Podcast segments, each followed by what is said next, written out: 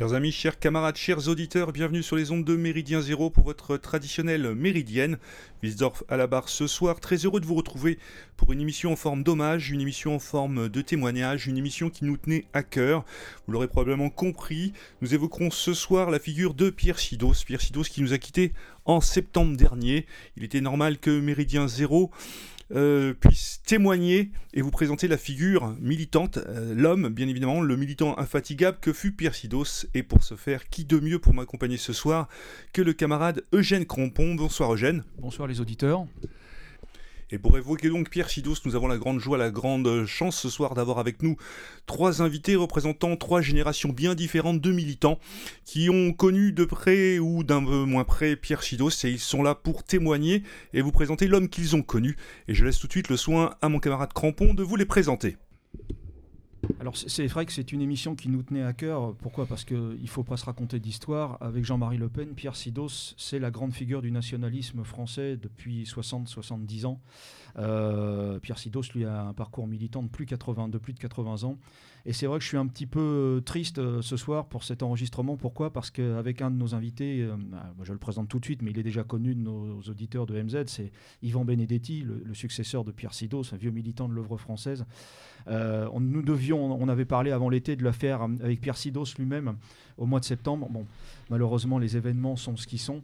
Et donc, on, a tenu à lui, à lui rendre cet hommage, euh, à lui rendre cet hommage parce que c'est un personnage euh, incontournable et puis un, grand monsieur du nationalisme français. Alors, j'ai déjà présenté Yvan Benedetti. Yvan, bonsoir. Oui, bonsoir à tous. Voilà. Alors ensuite, euh, dans l'ordre, le plus ancien dans le grade, le plus élevé, notre ami Marcel, qui est un, un vétéran de l'œuvre française. Bonjour Marcel. Oui, bonjour les amis. Et puis le, Benjamin, euh, le, Benjamin du militantisme, mais il y a déjà un, joli parcours, c'est notre ami Adrien. Bonjour à tous. Adrien qui a rejoint le mouvement il y a quelques années et puis qui, à l'intérieur du, mouvement, gère un, un cercle culturel qu'on appelle le cercle Drummond, dont on dira aussi quelques mots dans quelques instants. Bien, tout d'abord, avant de, rentrer dans le vif du sujet, euh, je tenais juste à, rappeler que le dernier numéro de Réfléchir et Agir est dans nos kiosques, dans vos kiosques et dans vos boîtes aux lettres, je l'espère en tout cas, avec bien évidemment le traditionnel dossier, comment on formate un peuple, et surtout, bien sûr, euh, pour rendre hommage à notre invité, une passionnante interview euh, de notre ami Yvan Benedetti, forger l'outil révolutionnaire qui sortira la France du tombeau, un entretien à mettre entre toutes les mains, bien sûr. Bref, avant de, et pour commencer correctement et dignement cette cette émission, cette émission hommage à, notre ami Pierre Sidos. Je laisse la parole tout de suite à, notre ami Yvan. Euh, Yvan, peut-être résumer en quelques mots ce que fut euh, euh, comment dirais-je, pour toi, ce que représente aujourd'hui l'image de Pierre Sidos. Pierre Sidos, c'est celui qui a fait le lien entre le nationalisme d'avant-guerre et le nationalisme d'après-guerre. Voilà, on peut résumer euh, d'une formule. Euh, ensuite, euh, c'est une vie d'honneur et de fidélité. honneur et fidélité à, son, à son nom, à sa famille, puisque c'est une grande, grande famille française. On aura l'occasion d'en parler, je pense. Et honneur et fidélité aux idéaux, à l'idéal qui était le sien, celui du, du nationalisme français, puisque c'est un un, militant politique qui n'a jamais varié euh, d'un pouce. Quoi. Voilà. Euh, il a commencé euh, avec le chef Marcel Bucard dans les cadets de, du francisme. il, a, il a maintenu cet idéal de la chemise bleue, qui était la, couleur du, du, nationalisme français.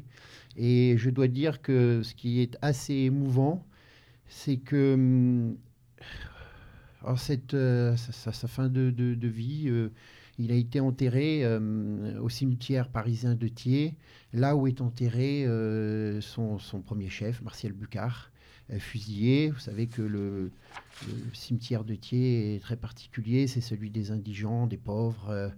Et des fusillés. Bastien Thierry avait été enterré là avant, que le corps soit récupéré par la famille et, enterré à, Bourg-la-Reine, comme vous savez, au cimetière de Bourg-la-Reine eh bien, euh, la boucle est bouclée. Euh, Pierre Sidos a commencé avec euh, Bucard et il se retrouve à ses côtés au cimetière parisien de Thiers. je trouve que le, symbole est très fort.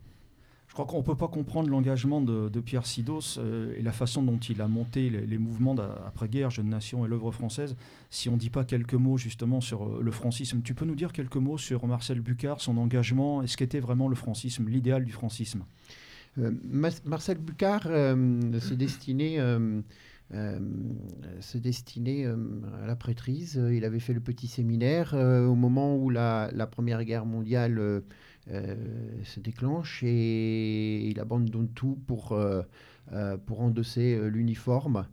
il se distingue, c'est parti au front comme simple soldat et il termine comme plus jeune capitaine de, de, l'armée française.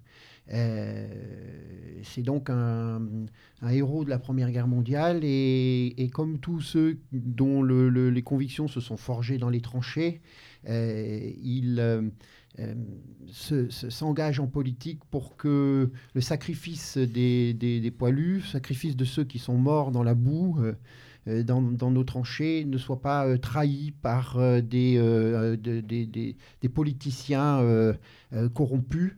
et il fonde le, entre deux guerres ce qui est considéré comme le mouvement authentiquement fasciste en France mouvement qui, est interdit euh, en 1936 euh, avec le, gouvernement du Front populaire et qui renaît euh, pendant la, période d'occupation. C'est le mouvement, je, dirais, de toutes ces années, euh, toutes ces années euh, immenses et, rouges, comme les définissait Brasillac, c'est, il a incarné le fascisme français. Je voudrais faire une, petite, précision sur le mouvement de Bucard pour, situer un petit peu le, mouvement. Pendant la guerre, je crois que c'est en 1943, il organise un camp de jeunesse qu'il appelle le camp des Milles euh, organisé, je crois, par, notamment par Pierre Bousquet, qui sera un des premiers, euh, un des premiers engagés dans la Waffen-SS. Mais il faut savoir qu'au cours de ce camp d'Émile, et c'est ça aussi l'esprit de Bucard, il ne souhaite pas que le sang français coule, au cours de ce camp d'Émile, il rend hommage aux jeunes français dont le sang a coulé à Birakem en stoppant les, divisions de Rommel. C'est aussi ça, Bucard. Hein. L'esprit, pas de la guerre civile, l'unité française, euh, éviter que le sang de la jeunesse coule. Et parmi les militants de Bucard, il faut citer, parce qu'il m'avait montré une fois la photo, une photo rare, Jean Mabir a porté la chemise bleue de Bucard. Et euh, ce sont ces garçons-là qui, qui sont pris en photo devant le, lors d'une grand meeting de De Grelle à Chaillot en 44. Ce sont eux qui font le service d'ordre devant la scène. Voilà, c'est aussi ça, le, francisme de Bucard. J'ai regretté d'ailleurs que, que euh, Mabir ne fasse pas un livre sur le francisme, puisqu'il avait appartenu au francisme. Ça, c'est un, un, un, grand regret. Et tu parles du camp d'Émile. Petite anecdote, à ce camp d'Émile participait euh, Pierre Sidos et, celle qui allait devenir son épouse euh, après-guerre. Et ils ne se sont pas connus à cette époque, mais ils ont participé au même moment au camp d'Émile. Donc, puisque euh, Madeleine était euh, une militante aussi du, du, francisme, elle a porté la, chemise bleue. C'est une petite anecdote, puisqu'on rend hommage à Pierre Sidos ce soir. Alors évoquer Pierre Sidos, c'est évoquer aussi et surtout une famille au sens large du terme. On peut aussi dire un mot de cette famille et notamment de son, de son papa. Ah oui, c'est une famille hors du commun. Euh, euh, son père, euh, François, était lui aussi s'est distingué pendant la Première Guerre mondiale. Il est inscrit au livre d'or des, combattants de, Verdun. vous pouvez retrouver son nom, que ce soit sur Internet ou même en vous rendant dans cette ville, au grand monument en hommage, où il y a un livre d'or des combattants. il a servi la France. C'était un un, Français euh, patriote euh, authentique, membre lui aussi, euh, bon, après les jeunesses patriotes du Parti franciste. il a servi le, maréchal Pétain et, bien évidemment cet engagement l'a conduit après pendant ce qu'on appelle de manière fausse la libération puisque les, plus euh, authentiques serviteurs euh, du maréchal Pétain ou, euh, ou ceux qui s'étaient engagés dans des mouvements pour fonder une Europe sur des bases antidémocratiques, je dirais. eh bien, se, sont, se sont retrouvés dans les camps ou, devant les pelotons d'exécution. Ça a été le cas de François qui est parti avec sa chemise bleue pour être assassiné par des Français en criant Vive la France. C'est une triste époque. Hein. Des Français qui tuaient des Français. C'est d'ailleurs à quelques jours près euh, je crois que c'est peut-être dans la même semaine même que, que Bucard au fort de Châtillon et François Sidos euh, à La Rochelle ont été, euh, ont été fusillés. C'est un haut fonctionnaire. Il, il, a servi dans, les colonies, dans ces terres de la Grande France, sur, laquelle, sur lesquelles le, le le, soleil ne, se couchait jamais. Et euh, il, était euh, au ministère de l'Intérieur, il occupait une des fonctions importantes. À la fin de, l'occupation, au ministère de l'Intérieur, euh, au service de, d'Arnan. je crois qu'il y a eu un de ses frères aussi, hein, qui a été tué en 1940. Je crois que c'est Jean Sidos. Jean Sidos, oui, qui s'est battu euh, euh, et qui, s'est battu contre les Allemands euh, dans la région de Chartres. et a opposé une résistance farouche à tel point que les Allemands, après l'avoir l'avoir tué, eh bien, lui ont rendu les honneurs en présentant les armes pour, dans le respect de, des guerriers d'avant, d'avant ces, ces, grandes guerres démocratiques euh, voilà, c'était le respect entre des, soldats euh, euh, et des gestes de, pour marquer les gestes d'honneur. C'est Jean, Jean Sidos, oui, le, frère aîné. D'accord. Et puis, il a eu un autre frère, François, que les vieux militants nationalistes ont bien connu, qui lui avait choisi un, autre engagement pendant la guerre? Oui, François, lui, a servi dans les forces françaises navales euh, libre, d'ailleurs marqué par un fort sentiment anti-anglais après Marcel Kébir, hein, où plus de 1000 euh, marins français avaient été, euh, avaient été tués par l'aviation anglaise. C'est pour cela que François, lui, n'a pas subi les foudres de, de l'épuration et des, des, épurateurs, contrairement à l'autre frère de Pierre Sidos, Jacques, que les militants aussi euh, connaissaient, parce que c'est un sacré, sacré activiste. Euh, on, en reparlera, mais Jacques, c'était, c'était, c'était un homme de, de, rue, quoi. Euh, contrairement à Pierre Sidos, qui était plutôt le chef de, en, pensée, en doctrine. voilà, oui, c'est une sacrée, sacrée famille. Puis on peut parler d'Henri aussi, qui est mort sous les bérets rouges, qui était un compagnon d'armes de, de Popeye, de Roger Olindre, et qui est Il tombé. avait sa photo d'ailleurs à Neuvy-sur-Barangeon dans le bureau de Roger. Eh oui, bien sûr, qui est tombé, euh, qui est tombé en Algérie. C'était le binôme de Roger en Indochine et puis ils ont servi dans le même régiment, le 8 en Algérie. C'est ça. Ah oui, c'est une, une, sacrée famille quand on y pense. Hein. Alors, venons-en à, l'épuration. Donc, Pierre Sidos n'a jamais fait mystère qu'il a été torturé par le de pseudo-résistants, je crois, en Charente. Et puis, ce qu'on ne sait pas, euh, ce que les gens aujourd'hui ne, ne, savent pas. Il a été enfermé, enfin, il a été condamné à combien tu, combien il, il a, je sais, il me semble forcés. Oui, oui, de travaux forcés. Il et il a, été enfermé euh, en Alsace, dans le camp de concentration du Struthof. Tu, tu, peux nous en parler un petit peu, Marcel? Tu, tu, connais les anecdotes autour de, de la, la, détention de, de Pierre Sidos au Struthof bah, La détention de Pierre Sidos au Struthof, effectivement, j'ai. Il y a une vingtaine d'années, il avait émis le désir de, de, faire un petit pèlerinage pour aller au Struthof. Donc je l'ai emmené avec son épouse euh, revisiter. Donc il m'a fait pas mal de commentaires euh, sur euh, ce que l'on voyait maintenant par rapport à ce qu'il y avait à l'époque. le Struthof, il y avait plus de 2000 jeunes français qui y avaient été enfermés. Je ne me rappelle plus le nom du cardinal qui, qui avait visité euh, Yvan. C'est Wagner ou... Oui, c'est ça, qui avait dit qu'il y avait une, une richesse de jeunes là-dedans, qu'il ne comprenait pas pourquoi. Et il y a des petits détails. Les 2000 jeunes, Marcel, c'est quoi le profil de ces 2000 jeunes enfermés au Struthof? Bah, C'est des jeunes qui avaient suivi un parcours comme l'ami Pierre Sidos. Hein. Voilà. Ils n'étaient pas dans la bonne mouvance, comme on dira. Et j'ai vu pas mal de, petites choses dans le camp du Struthof. Il m'a expliqué où il allait, ce qu'il faisait, euh, leurs activités. Et le Struthof a bien été modifié depuis, hein, puisqu'il est devenu euh, le, musée de la déportation euh, en France. Et pour revenir sur l'histoire des, potences, enfin de la potence, euh, comme quoi les gens qui mettent en scène certaines choses font pas toujours attention. Il y a une photo aérienne du camp qui a été prise en juillet 1944 par la, Royal Air Force, l'aviation euh, militaire euh, anglaise, ou sur la place d'armes où siège cette potence maintenant que tout le monde peut voir quand on va visiter, ben elle n'existe pas. C'est pour ça que Pierre Sidos avait dit que c'était les jeunes, pendant leur détention, qui avaient construit cette potence, à la demande des matons, bien sûr. Voilà. Oui, c'est vrai qu'aujourd'hui, quand on visite le camp du Struthof, hein, c'est dans les Vosges alsaciennes, mmh. on nous dit que les Allemands ont pondu là à tour de bras, ah bah, alors que la potence a été construite après-guerre. Mmh. Voilà. Mais il y aurait d'autres choses qu'on pourrait rajouter, mais la loi nous l'interdit.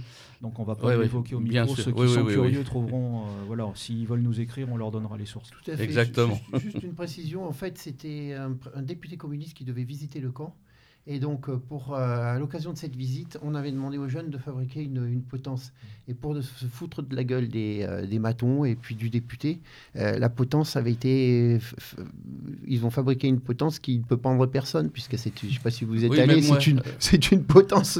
C'est, elle est, c'est toute, une toute petite potence. Même moi qui ne suis pas grand, j'aurais du mal, il aurait fallu que je plie les genoux pour pouvoir me mettre en dessous. Voilà.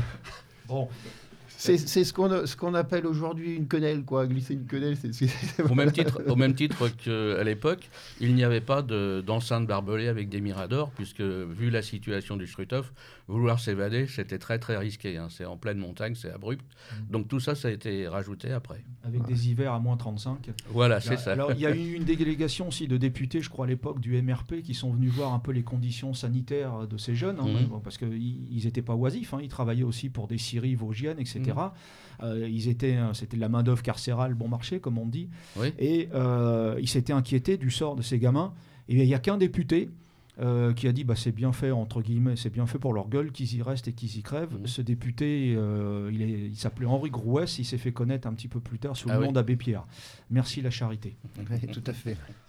Alors, euh, je pose une dernière question. Il faut savoir aussi, pour information pour nos jeunes auditeurs, l'armée venait faire son marché au Struthof. le commandant Muel, dans un livre qui s'appelle Le bataillon des réprouvés, raconte cette anecdote. Bah, tu peux peut-être compléter, Marcel, tu connais peut-être l'anecdote? Non, pas trop, je me suis pas oui, C'est euh, euh, un marché qui avait été euh, proposé justement à ces jeunes, la liberté contre un engagement en Indochine, puisque ah c'était la guerre en Indochine. et le, oui, et le commandant Muel raconte que dans, dans, sa, dans son quartier, dans sa chambrée, euh, Pierre Sidos était monté sur la table en disant euh, euh, ils nous ont mis en prison pour, pour anticommunisme, hein, pour notre engagement anticommuniste, et aujourd'hui ils voudraient nous faire trouver la peau pour lutter contre le communisme. Donc il s'était opposé de manière stricte à cet engagement, mais je sais par exemple que un ancien de, du, parti franciste euh, qui lui faisait partie de la main bleue, c'est-à-dire la garde rapprochée de, de Bucard, André Canteloube, qui a mmh. été un ami de l'œuvre, qui a été tué par la cigarette. Euh, lui, euh, avec son tempérament, avait accepté le, le, marché et était parti combattre en Indochine. Donc vous voyez, c'est un, un, camarade, un ami de, de Pierre Sidos. Quoi. Mmh. C'était temps difficile avec des décisions difficiles à prendre qui se font en fonction des tempéraments. Mais Pierre Sidos, lui, avait mm. marqué déjà son opposition au système en ayant une position très politique, parce mm. qu'il était très, très politique. C'est ce qui, euh, en attendant, ils ont, quand même eu de quoi contact... ils ont quand même eu de quoi euh, garnir les effectifs d'un bataillon, le Bilhomme, hein, le bataillon d'infanterie légère outre-mer qui a été anéanti d'ailleurs euh, en un seul séjour. Et il se trouve que la semaine dernière, j'étais avec un, vieux camarade, euh, une figure du bataillon Bijard, qui me disait il était parti sur le Pasteur avec eux. Mmh. Euh, eux, du bataillon, enfin, eux pouvaient sortir, mais les gens du Bilhomme, eux, étaient en cale pendant quasiment toute la traversée du Pasteur pendant trois semaines. Ils étaient presque enchaînés, quoi. Hein. Ah d'accord. Donc ils allaient se faire casser la gueule à bon compte. Hein, Intéressant, ah oui. Dernière question. dans le livre de Frédéric Charpier sur Génération Occident, euh, il écrit Charpier, alors je ne sais pas si c'est vrai, que en fin de compte, Pierre Sidos avait vu, était enfermé dans une chambrée avec un militant autonomiste breton qui s'appelait Marcel Bibé et que Marcel Bibé dessinait des croix celtiques sur le mur. Parce que quand on pense à Pierre Sidos, mhm. évidemment, le choc, le choc visuel euh, de l'œuvre française, c'est la croix celtique, hein, c'est le signe de ralliement de tous les nationalistes authentiques. Et on dit que c'est en regardant en quelque sorte euh, ce type dessiné des croix celtiques sur les murs qu'il aurait eu l'idée de le prendre et de le mettre en avant de tous ces mouvements. Est-ce que tu confirmes l'info ou est-ce que tu penses que c'est une info erronée? Je ne peux pas dire, mais ce que je sais... C'est une info véridique. La, croix celtique euh, à vocation politique est née au Struthof. Oui, Marcel Bibet était un grand ami de, Pierre Sidos. Moi, il m'en parlait très très souvent. Quand il parlait de Bibet, c'était c'était quelque chose. Quoi. Voilà. Alors moi, ce que j'ai, ce que j'ai vu, ce sont les cahiers du Struthof, parce mmh. que euh, ces jeunes euh, ne restaient pas inactifs. Il y avait une occupation professionnelle, je dirais, mais, euh, mais il faisait beaucoup de politique aussi avec des exposés. Et, mmh. et j'ai vu les cahiers de Pierre Sidos au Struthof, et sur ces cahiers, il avait dessiné la croix celtique. Alors, il faut savoir que la croix celtique avait existait déjà. C'était le symbole des équipes nationales pendant la Révolution nationale, c'est-à-dire cette, cette institution au service de l'État français euh, qui euh, s'occupait euh, des, populations quand il y avait des bombardements. L'emblème était déjà la croix celtique. Et Pierre Sidos me disait, j'ai pas pensé à ça en, dessinant la croix celtique comme emblème de, des mouvements qui allaient... Mmh. Qu'il allait créer après, après la guerre. mais je me souviens qu'il me disait qu'il parlait de réminiscence. Donc je pense que la, genèse, c'est, cet emblème des équipes nationales, puisqu'il euh, avait vu ça pendant la guerre. Mais je, l'ai vu, j'ai vu les cahiers de Pierre Sidos. Euh, Donc dès 46, la croix celtique apparaît déjà sur les, premiers cahiers de cours de Pierre. Ah oui, c'est clair. c'est clair.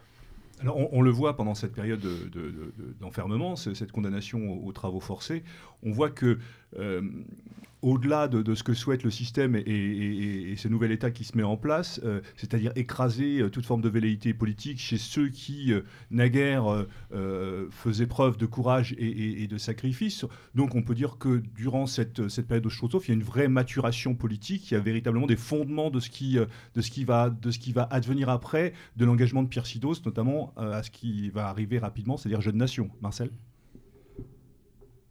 Non, là, je préfère laisser la place à Yvan. je suis plus un homme de terrain. oui, c'est exactement ça, quoi. Euh, tout comme, euh, tout comme l'OAS un petit peu né euh, à Dien Bien Phu et, de la défaite, une défaite politique face à une armée révolutionnaire, la, la genèse de ces engagements d'après-guerre, et notamment de Jeunes Nations, c'est le Struthof, mmh. où ils ont pris le temps de, de, de réfléchir euh, euh, de concerter, de se concerter, de, parler, parce qu'il y avait toutes les tendances. Les jeunes, c'était des jeunes des mouvements de jeunesse de DA, du RNP, de d'Orio, euh, de la milice euh, milice française. Le père de Pierre Sidos était à la fois au Parti franciste et à la fois un, responsable important de, de, la milice. Hein. Donc euh, oui, il a... Et puis des garçons qui s'étaient battus sur le front de l'Est, hein, des vrais combattants aussi. Euh. Des combattants du front de l'Est, oui. Moins au Struthof, je crois quand même, hein. d'après ce que me disait, me disait Pierre Sidos. Alors la particularité du francisme, d'ailleurs, c'est que Bucard était contre un engagement sous l'uniforme allemand euh, sur le front de l'Est. Je me souviens d'une conversation avec... Euh, euh, comment s'appelait ce gars? Enfin bon, le nom va me revenir d'un militant du parti franciste qui était qui s'était engagé avait combattu sur le front de l'Est et au moment d'une permission revient voir le chef tout, tout fier de, de, ses médailles et de euh, ses faits d'armes sur le front de l'Est et il se prend une engueulade terrible de la part du chef qui dit tu ferais mieux de rester ici, on a besoin de militants ici plutôt que de t'engager sur le front de l'Est. Ça a été une particularité contrairement à Dorio par exemple mmh. hein, qui a investi des des, troupes militantes importantes euh, dans la collaboration directe avec l'Allemagne, puisqu'il a porté l'uniforme allemand, hein, euh, Dorio. C'est une nuance. Le, Bucard était très, très euh, français, quoi, nationaliste français. Oui, on, voit que aujourd'hui, on a tendance à, euh, au-delà de la stigmatisation, mais de cette espèce de volonté d'uniformiser ce, que fut, euh, ce que fut la collaboration, en tout cas ce que fut euh, cette époque-là, il y avait quand même des divergences. Il y avait aussi, alors avec un intérêt commun bien évidemment, qui était la restauration de la France et le, de, sauver ce qui pouvait l'être. dans ces engagements, on voit qu'il y avait pas, pas forcément une, une, je ne vais, vais, pas parler de cohérence, mais une uniformisation de, des politiques, de pensée politique. Il y avait quand même des divergences, en tout cas des, des, gens qui avaient des tendances qui pouvaient, mais qui se retrouvaient autour d'un objet commun. Oui, il y avait des nuances importantes, je, les ai exprimées là, entre autres. Et puis, il y a le, la concurrence naturelle de structures politiques, quoi, hein, euh, ce qui a toujours existé. Donc, il y avait une concurrence entre les mouvements euh, euh, de la COPDI, de la collaboration, hein, entre le RNP, le PPF, avec quand même cette figure dominante de, de Doriot, qui est qui était une personnalité hors du commun aussi, hein, et un mouvement très très important, euh, Parti populaire français. je dirais que Bucard et les franquistes étaient les, bons élèves de la Révolution nationale, et d'ailleurs le, maréchal s'est appuyé sur eux. notamment les mouvements de, scoutisme étaient interdits par l'occupant, étaient interdits par, par l'administration allemande et, euh, euh, il y avait une forme de, scoutisme au, sein des cadets du francisme, quoi, qui était reconnu par euh, l'État français. mais même s'il il a été le bon élève de la Révolution nationale, le maréchal ne s'est jamais appuyé sur, sur Bucard pour constituer un gouvernement. Quoi. Alors, 1948, euh, pour avancer dans, la biographie de Pierre Sidos, 1948, c'est l'amnistie. Il est donc euh, libéré. Il rejoint euh, brièvement le mouvement socialiste d'unité française de Mars. René Binet, c'est ça. Et tout de suite après, on en arrive à Jeune Nation. Donc là, déjà, il y a des fondations qui se mettent en place. On peut peut-être en dire deux mots, bien évidemment, tellement la, chose est importante.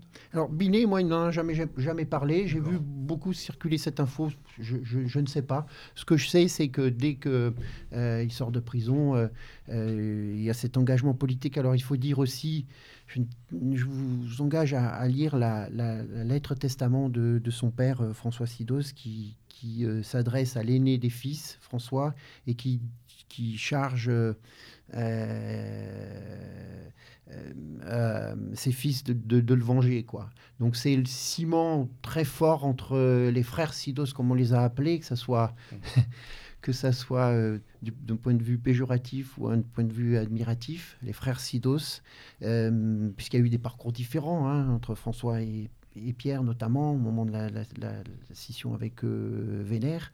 Mais euh, le ciment, c'est ça. Le ciment, c'est le sang du père, le sang versé du père et euh, la figure tutélaire en fait. La figure tutélaire et ce besoin de, de, venger, mais politiquement quoi, le, le, le père.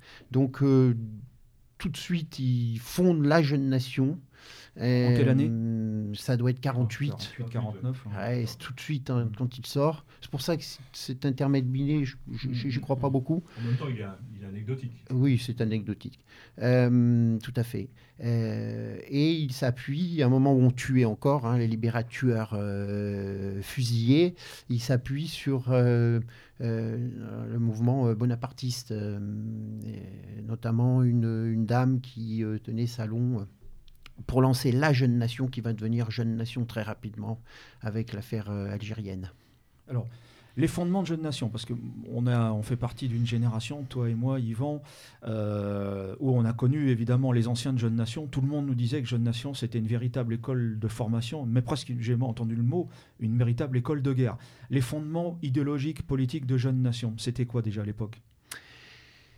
C'est euh, une volonté de réconciliation nationale la défense de, de, l'Empire français, mais euh, c'est aussi euh, un mouvement révolutionnaire, même s'il ne s'affirme pas comme tel, c'est-à-dire qu'il euh, s'oppose.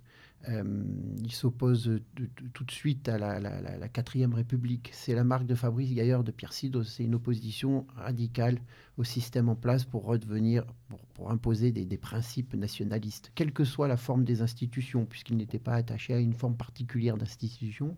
Il rappelait souvent que Salazar c'était une république, que on connaissait la, il y avait eu la république de, Salo, de, Mussolini, euh, euh, que, les institutions souvent étaient le fait de circonstances historiques, mais ce qui primait c'était les principes. Donc c'est la volonté d'affirmer les principes nationalistes d'un nationalisme, je dirais, euh, euh, traditionnel, celui qui est né de la contre-révolution et qui a été enrichi par les maîtres à penser successifs, dont euh, ce, maître à penser qui, qui est fondateur de, cette doctrine nationaliste d'aujourd'hui, c'est Drummond. Pierre Sidos, comme tous les nationalistes, avait une profonde admiration pour Drummond. D'ailleurs, le portrait au, local, au 4 bis rue Caillot, euh, bien évidemment. Mais il y avait un souci de réconciliation nationale. Tu peux nous rappeler ce que, le titre du best-seller de Drummond? Euh, La France juive, je crois, non, c'est pas ça En deux tomes. Donc, euh, oui, parce que Jeune Nation a été marqué aussi par c'est très particulier de la famille Sidos, c'est-à-dire d'engagement sur deux fronts différents euh, avec euh, Pierre et Jacques d'un côté et François de l'autre. Et on retrouve dans Jeune Nation euh, tous ces frères. Donc il y a vraiment, il y a réellement une, volonté de réconcilier ceux qui avaient fait le choix de la collaboration et ceux qui avaient fait le choix d'une résistance, je dirais, nationale et patriotique. Donc Jeune Nation, c'est un mouvement héritier du, fascisme, mais qui prône la réconciliation nationale avec, bien évidemment, une forte teinte anti-gaulliste à mesure que, De Gaulle va, euh, marquer. La teinture avant l'anti-gaullisme, parce qu'ils ont commencé avant le retour de De Gaulle en 58, c'est l'anticommunisme. Alors là, on, se, on, se, projette dans un, contexte de guerre froide, c'est la fin de la guerre, c'est la guerre d'Indochine, on est en plein dedans. Et euh, il faut se souvenir qu'à l'époque, euh, j'ai entendu les récits, y compris dans ma famille, puisqu'ils ont travaillé ensemble. À l'époque, il faut voir que Jeune Nation aligne dans Paris, rien que sur la couronne parisienne, des centaines de militants. Mais quand je dis des militants, c'est des militants, c'est pas des adhérents, c'est des garçons qui descendent dans la rue et qui font le coup de poing. Et à leur côté, travaillent des jeunes d'une autre association qui s'appelle l'ACUF, l'Association des combattants de l'Union française. Et ce sont souvent des anciens d'Indochine ou de Corée hein, qui ont fini leur temps de service et ce sont des garçons qui ont 30 ans, qui ont 30 ans, et qui sont aussi, eux, capables d'aligner des centaines et des centaines de garçons. Et souvent, Jeune Nation et la CUF travaillent ensemble, font le coup de poing ensemble et font des opérations spectaculaires.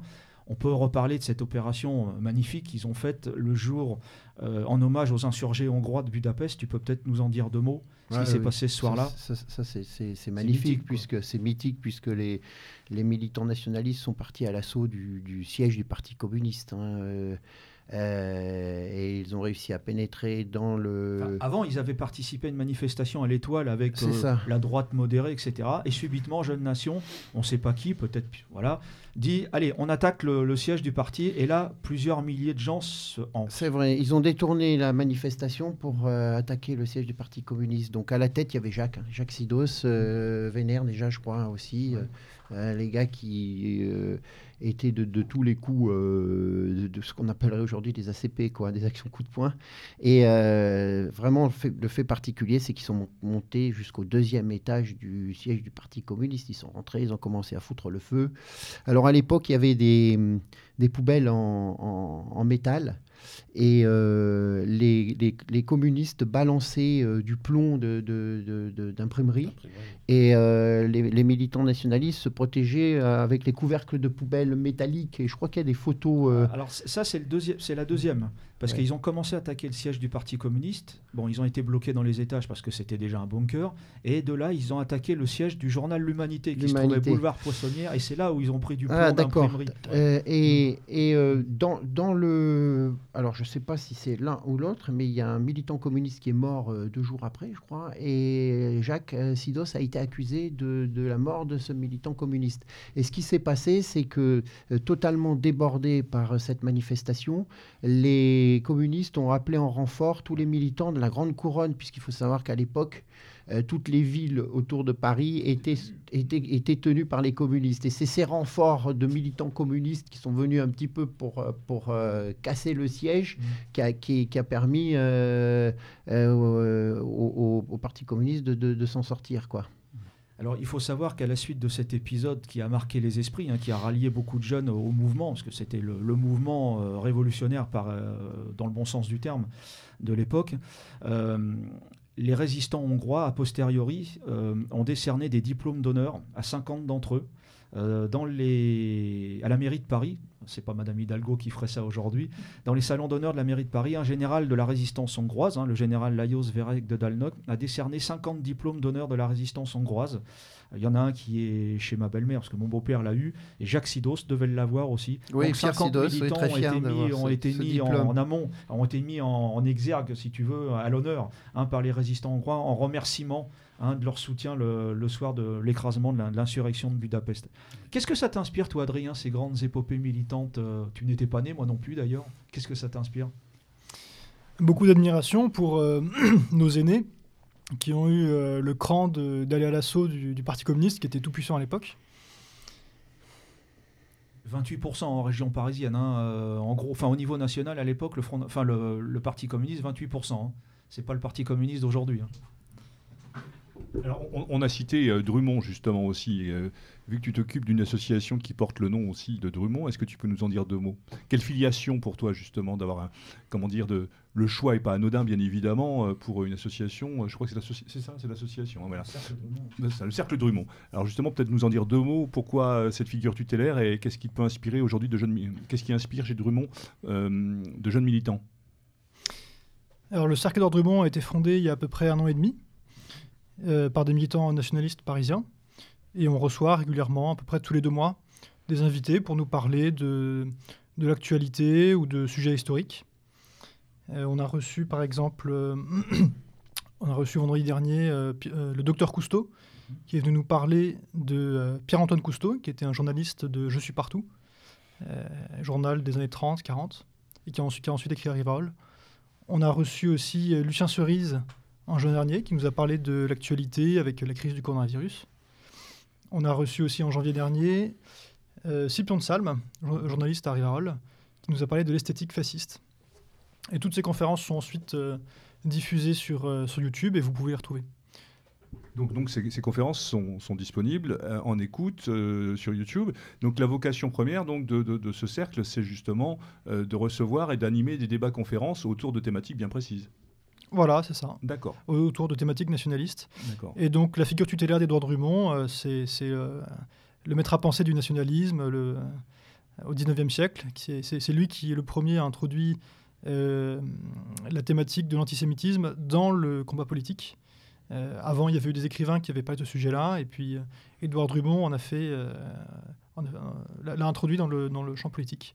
D'accord. Alors, euh, on a évoqué euh, Yvan la, figure donc de, Dominique Vénère. Ça fait deux trois fois que Dominique Vénère revient un petit peu dans, nos propos. Est-ce qu'on peut parler justement de ce rapprochement entre deux figures majeures quand même du nationalisme français?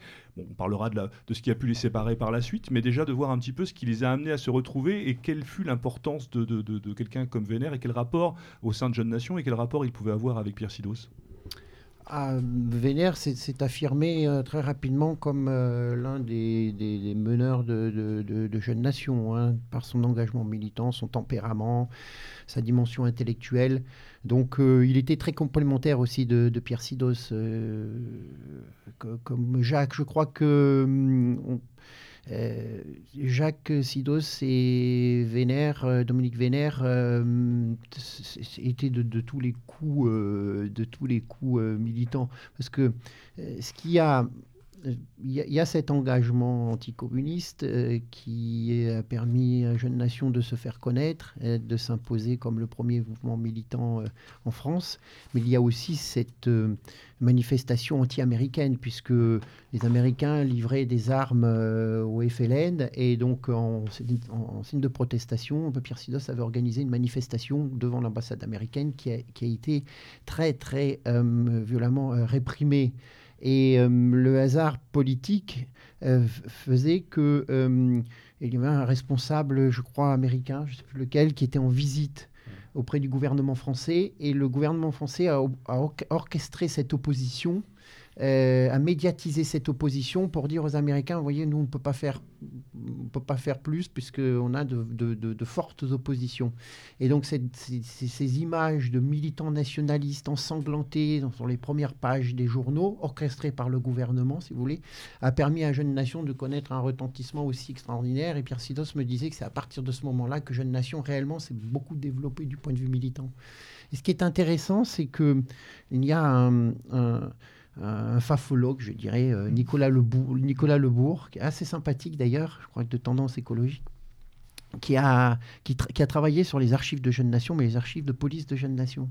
Et, euh, il me disait que euh, c'est plusieurs milliers de militants qui étaient recensés par la police, quoi, les milliers de, militants de Jeunes Nations. Quand on est dans l'engagement militant, on sait ce que ça représente, des milliers de, euh, de militants. C'était vraiment une force importante, intransigeante, euh, anticommuniste, mais aussi, c'était pas, c'était pas euh, les larbins de, des atlantistes. Quoi. Ils n'allaient pas chercher leurs valises auprès de, de l'ambassade américaine comme beaucoup.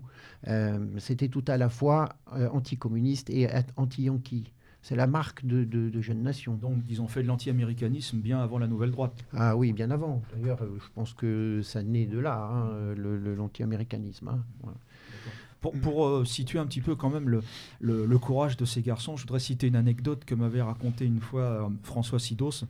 un jour, avec Dominique Vénère, ils sont allés dans un meeting de Pierre Mendès France, ancien président du Conseil, hein, Premier ministre à l'époque, et il y a deux, ils sont montés sur scène et ils ont brandi sa fiche de paye en disant aux gens, voyez, euh, il vous parle d'ouvriérisme, il vous parle de justice sociale, voilà combien, quel est le salaire de Monsieur Mendes France. Bon, évidemment, ils se sont fait casser la gueule, mais ça, ils avaient l'habitude. Enfin, voilà, le, culot, le courage de ces garçons de jeune nation. C'était une école de guerre, hein. tous ceux qui sont passés par leur rang le disent à chaque fois. Hein. Ah oui, puis avec du panache. Euh, et un commissaire, euh, un commissaire parisien qui disait Jacques, quand on le voyait ranger ses, lunettes, euh, Jacques Sidos, on savait qu'il allait charger. Quoi.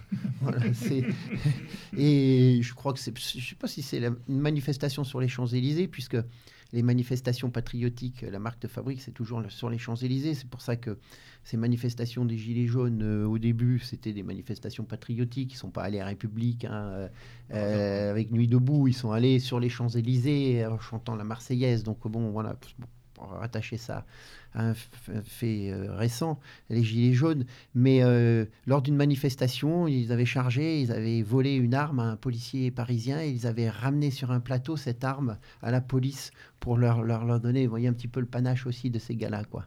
Alors, on, voit qu'autour de Jeunes Nations, on parle beaucoup euh, euh, de coups de poing, on parle beaucoup d'actions médiatiques, ce qu'on appellerait aujourd'hui de, de l'agite propre. Est-ce que, au-delà de ça, bien évidemment, il y avait une structure On parle de milliers de militants. Il y avait certainement aussi euh, une école de cadre, une école de formation politique. Est-ce que, par rapport au jeu des institutions, comment se situer justement Jeunes Nations On a bien compris son, sa volonté anti-4ème République et tout son combat contre, contre ce système politique et la démocratie en place à l'époque? Mais que, qu'est-ce qu'il en est exactement du jeu politique et de l'institution euh, politique euh, et euh, quels engagements pouvait avoir Jeune Nation à l'époque par rapport à ça? Alors, Jeune Nation, c'est là où Eugène avait, raison, c'est que Jeune Nation s'est structuré comme un contre-parti mm, communiste, c'est-à-dire que dans les statuts, euh, dans l'organisation, il se calquait sur le Parti communiste, donc euh, avec non pas des, des, commissaires politiques, mais ce que Jeune Nation appelait des soldats politiques des soldats politiques ou des officiers politiques, voilà, qui devaient encadrer euh, et structurer le, combat. Euh, Jeune Nation n'a pas mené de combat électoral, il était nourri d'antiparlementarisme. Selon la, formule fétiche de Pierre Sidos, euh, l'électoralisme, c'est la tare et la sauvegarde du régime. Donc c'est marqué vraiment par une, une action euh, anti-parlementaire, euh, sachant que le pays était en guerre. Mhm. Hein. donc, donc se nourrissait de ces, de, de, de, ces soldats, de ces militaires qui rentraient d'opérations en Indochine ou en Algérie. Mais je crois que c'est plus qu'anti-parlementaire. De fondation, Jeune Nation, mais même l'œuvre française n'a jamais fait mystère que c'était, vous, étiez moyen, vous êtes moyennement démocrate Euh, c'est c'est toujours une phrase C'est qui m'a fait rire, qui j'aimais beaucoup. Il avait le sens de la formule. Il disait deux bras et deux jambes sont jamais supérieurs à une tête. Oui. Et, et, et dix doigts Marcel, j'ai l'impression que tu es moyennement démocrate. De la faute à Pierre. Il faut toujours un responsable et un coupable. Justement, Marcel. J'ai rien, j'ai rien à cacher. Euh, J'avais atteint ma 59e année. Je n'avais jamais été inscrit sur une liste électorale. Donc je n'étais pas démocrate. Je suis toujours pas, rassurez-vous. Et puis, un jour, bah, nous étions... euh, non, c'était en 2007. On discutait avec l'ami Pierre. Puis il me dit, dans votre campagne, dans les petits villages, compte tenu de votre personnalité, vous pourriez peut-être euh, vous inscrire là-bas. On ne sait jamais, ça peut on représente plus que dans une grande agglomération comme, Paris ou les, les villes de, de la couronne, petites et grandes comme ils disent maintenant. Et j'ai dit, bon, on réfléchit. J'ai dit, bon, bah, je m'inscris dans ma petite commune en 2007. 2008, nous étions euh, avec euh, l'ami Pierre, on tenait un stand à Villepreux. Téléphone sonne. Un adjoint de, de la commune me dit euh, il y a le grand, il prépare les municipales, il voudrait bien que tu sois sur sa liste. Là, je, je frémis, je tremble, j'ai dit mais qu'est-ce qui m'arrive moi? C'est pas possible. je dis bon bah laisse-moi réfléchir, je te rappelle dans deux jours, 48 heures. Et j'en discute avec l'ami Pierre. Ben, il me dit Marcel, il faut y aller. Ça peut servir, on ne sait jamais, puis vous apprendrez des choses et tout. J'ai dit, bon, bah, je rappelle donc euh, cet adjoint, je lui dis, bon, bah, banco, j'y vais. Je suis élu au premier tour avec un pourcentage de voix supérieur au bien sortant. Effectivement. Ouais, il faut dire que j'étais un petit peu connu parce que je m'occupe de pas mal de choses dans les associations de cette euh, commune campagnarde, entre la chasse, les anciens combattants, tout un tas de trucs. Et me l'a devenu conseiller municipal. Voilà. Élu démocratiquement. élu démocratiquement. Mais c'est là où je rejoins un petit peu ce qu'il me disait. Il dit on peut avoir des, ça peut être euh, des, des petits détails, mais ça peut avoir des importances par la suite. Comme je m'occupais des cérémonies commémoratives, euh, bah, mystérieusement, euh, vous savez, il y a un drapeau bleu qui a vu le jour avec 12 étoiles jaunes. Mhm. Bah, il a disparu de la commune. Ouais. C'est des petits détails comme ça. On n'est jamais à l'abri d'une mauvaise blague. Voilà, c'est ça. et là, j'en suis à mon troisième mandat et je suis bah, deux, deux mandats d'adjoint. Voilà, Mais je crois qu'on on peut tout à fait distinguer ce qui relève de l'implication locale et, voilà et- de- voilà, moi, nous, on a des camarades qui sont, euh, voire maires de petits villages, euh, des choses comme ça. Et je pense que c'est important, justement. Après, ne pas confondre ce qui relève du jeu euh, Exactement. Après, c'est plus la et de la politique, perversion C'est la politique. personnalité de l'individu Absolument. et les gens que l'on peut drainer. Oui, parce Voilà. que s'il reste encore quelque chose de, je dirais pas de glorieux, mais de, de net enfin, à, à pratiquer dans, dans- dans- dans le jeu démocratique, c'est le rapport à l'autre et, sur le terrain d'être au contact euh, des gens, surtout euh, dans, ce qui relève euh, d'aujourd'hui de la ruralité. Exactement.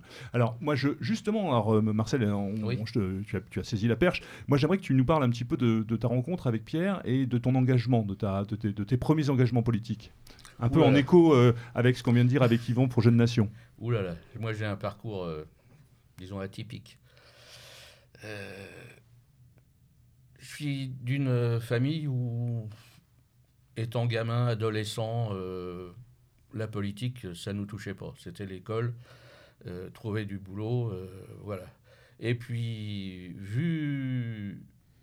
Il y a quelque chose qui m'a toujours un petit peu choqué, c'est que la, Seconde Guerre mondiale, L'URSS était allié des États-Unis pour casser la gueule, je parle vulgairement, au national-socialisme allemand. Du jour où le, Troisième Reich a chuté, ces deux, grandes puissances sont devenues opposées. Il y a quelque chose qui m'a échappé. Et puis dans mes fréquentations euh, après, tout de suite après mon service militaire, j'ai eu l'occasion de rencontrer des, gens qui avaient combattu un petit peu des deux côtés. Et les, hasards ont fait qu'il y en avait un qui fréquentait un, lieu de réunion du mouvement Ordre Nouveau. Je suis allé avec lui, on, a- on buvait un pot au troquet et puis euh, on parlait. Et en parlant un petit peu de nos ressentis, en disant non, Ordre Nouveau, c'est pas pour vous, il faut aller chez Sidos. Alors moi, Sidos, à l'époque, euh, qu'est-ce que ça veut dire? Je pensais que c'était un sigle, S-I-D-O-S. Mais oui, j'étais tout neuf, hein. tout neuf, tout neuf, tout neuf. Et j'avais aucune formation politique, c'était mon ressenti interne. Moi, je, je marche comme ça. C'est au sentiment, c'est dedans. Et un, dimanche matin, avec cet ami, on prend le bottin parisien et on cherche dedans euh, Sidos. Et c'est là où on trouve Sidos Pierre, Cadbis Rucaillot, journaliste. Je dis, bah, qu'est-ce qu'on risque? On passe un petit coup de fil. Et le, hasard a voulu que l'ami Pierre était présent euh, dans son bureau. Donc il a décroché, on a discuté un petit peu. Il dit bon bah si vous voulez qu'on se rencontre, euh, je vous je vous dépêcherai euh, une ou deux personnes pour pouvoir contacter ça. Donc ils sont venus. Je citerai pas leur nom parce que ça n'a pas d'importance. Et j'ai accroché comme ça. Donc la semaine qui a suivi, je me suis rendu rue Caillot, j'ai adhéré. Ça fait 46 ans et je suis toujours là. Qu'est-ce que tu as trouvé dans ce mouvement que tu ne trouvais pas ailleurs? Qu'est-ce qui t'a. Qu'est-ce qui bah, je ne peux pas dire que je ne trouvais pas ailleurs parce que je suis jamais, jamais allé voir ailleurs. Moi, je suis rentré en politique à l'œuvre française. Point. C'est tout. Et j'ai trouvé mon élément, des, des, amis au sens noble du terme, euh, des idées qui me convenaient parfaitement, qui éclairaient un petit peu toutes les interrogations euh, internes que je pouvais avoir. Je me suis révélé ici.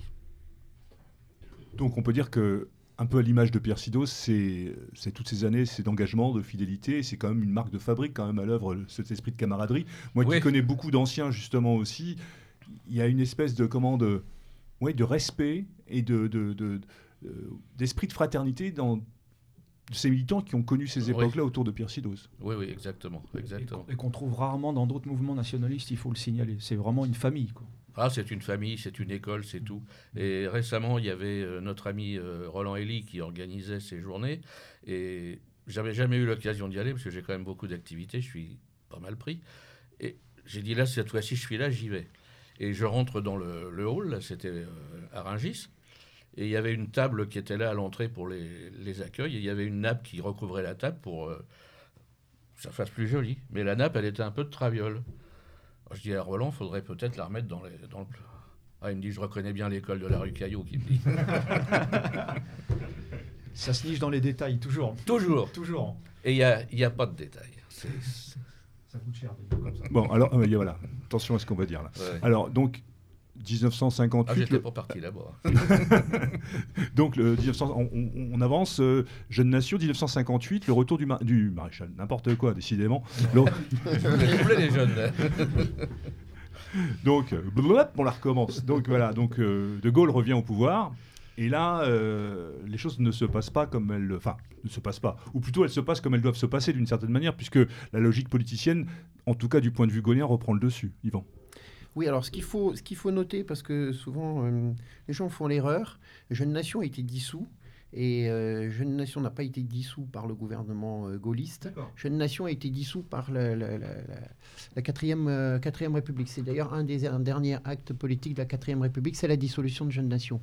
Pierre Sidos avait suivi De Gaulle, alors qu'il était abandonné de tous, hein, suite à son, son départ.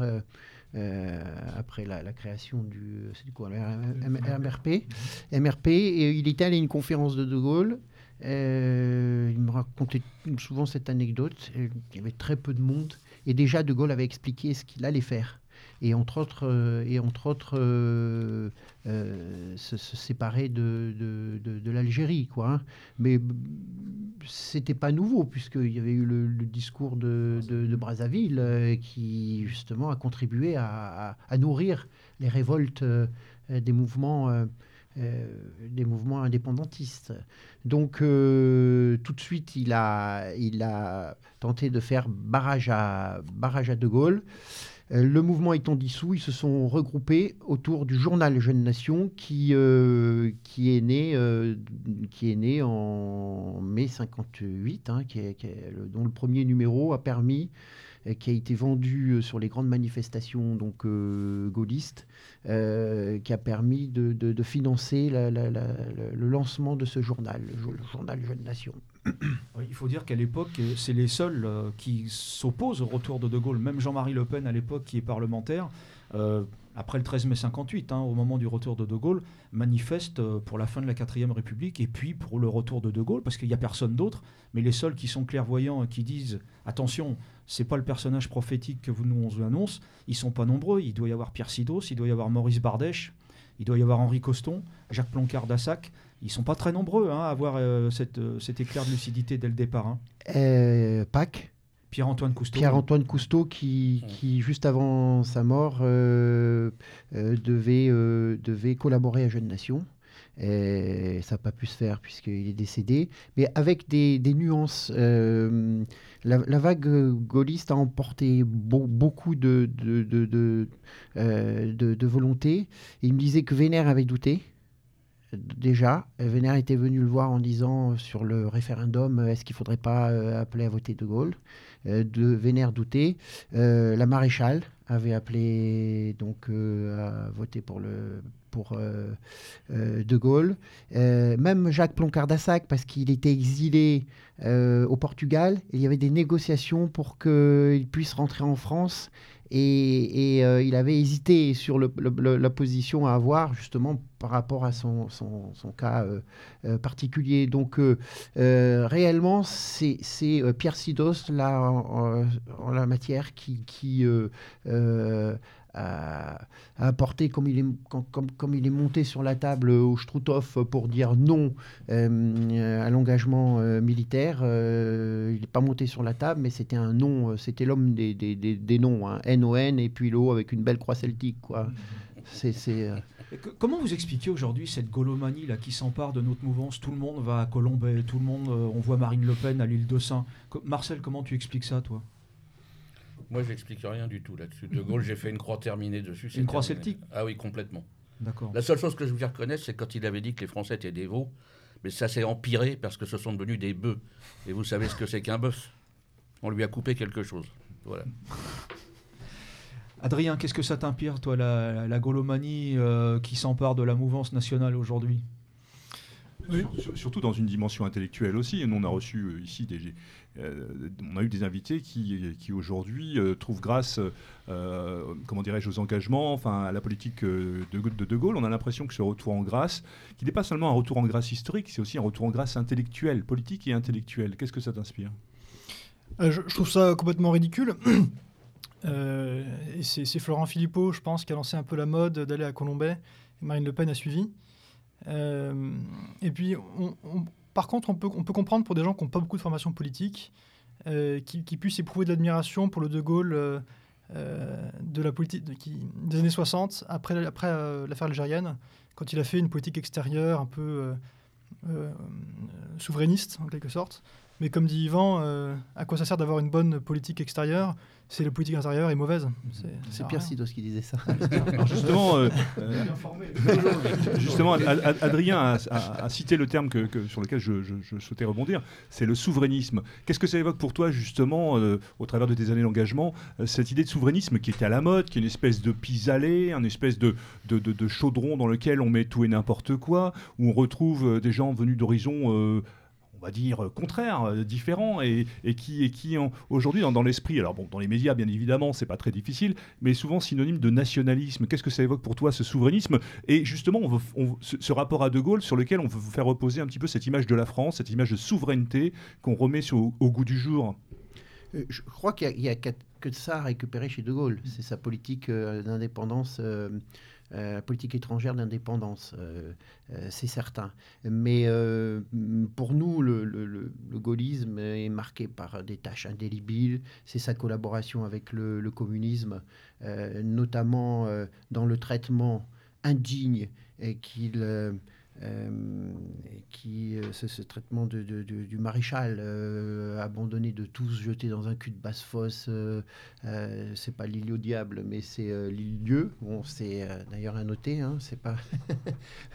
un hein, était à l'île au diable et, le maréchal était sur l'île Dieu, bien nommé. Je crois que donc il y a cette collaboration avec le communisme. Lui qui devait sa carrière militaire au maréchal, mhm. hein, dont un des fils se prénommait Philippe et dont le parrain était le maréchal, hein, je parle de De Gaulle. la façon dont ils ont mené cette mascarade du procès euh, où tout était euh, prévu d'avance, c'est-à-dire la peine de mort commuée en, en, détention à perpétuité, où De Gaulle se donnait le, le la, bonne position, le quoi, le beau rôle. Euh, il y a aussi euh, dans ce, communisme, dans ce, de ce gaullisme, c'est De Gaulle qui nous a ramené Rothschild, quoi, hein, euh, et ce principe de, politique de la dette et, de cette oligarchie dominante, c'est le gaullisme, hein, c'est la Ve République, hein, les, la vérole d'aujourd'hui elle nous vient de, de, cette cinquième République et, de, de, cette France livrée, euh, euh, à Rothschild. Euh, et puis bon, après, il y a la, trahison de, de, la parole donnée, notamment auprès des populations harkis. C'est vraiment honteux. Quand je suis régulièrement à l'étranger, parce qu'aujourd'hui, le combat est pour moi mondial combat total, global, mondial. Il est important euh, d'échanger et de structurer euh, une résistance euh, au niveau mondial, et notamment en Europe. Souvent, on a ces nationalistes qui nous disent Ah, De Gaulle, De Gaulle, De Gaulle. Je résume d'une formule je dis Vous savez, De Gaulle a du sang français sur les mains. Voilà. Donc euh, le, le, De Gaulle, le gaullisme ne passera, ne passera pas par nous. On est protégé de ce côté-là. Pour ce qui est du souverainisme politique aujourd'hui, euh, euh, comment est-ce que quelqu'un comme Pierre Sidos pouvait observer cette espèce de recomposition du paysage politique français autour de gens qui se réclament, comme on peut parler de, de chevènement aujourd'hui, celui qui est très à la mode, Michel Onfray par exemple, mais également dans notre famille au sens large, on va retrouver des gens qui, effectivement, autour de, de cette notion de souverainisme, souverainisme euh, essaye de trouver euh, des accointances avec une forme de nationalisme qui n'est bien évidemment pas le nôtre. Le souverainisme n'est qu'une forme de résistance du, nationalisme. C'est une partie du mhm. nationalisme. Les nationalistes sont souverainistes, mais des, des, souverainistes, euh, tels que vous les décrivez, ne sont pas nationalistes. le nationalisme, c'est.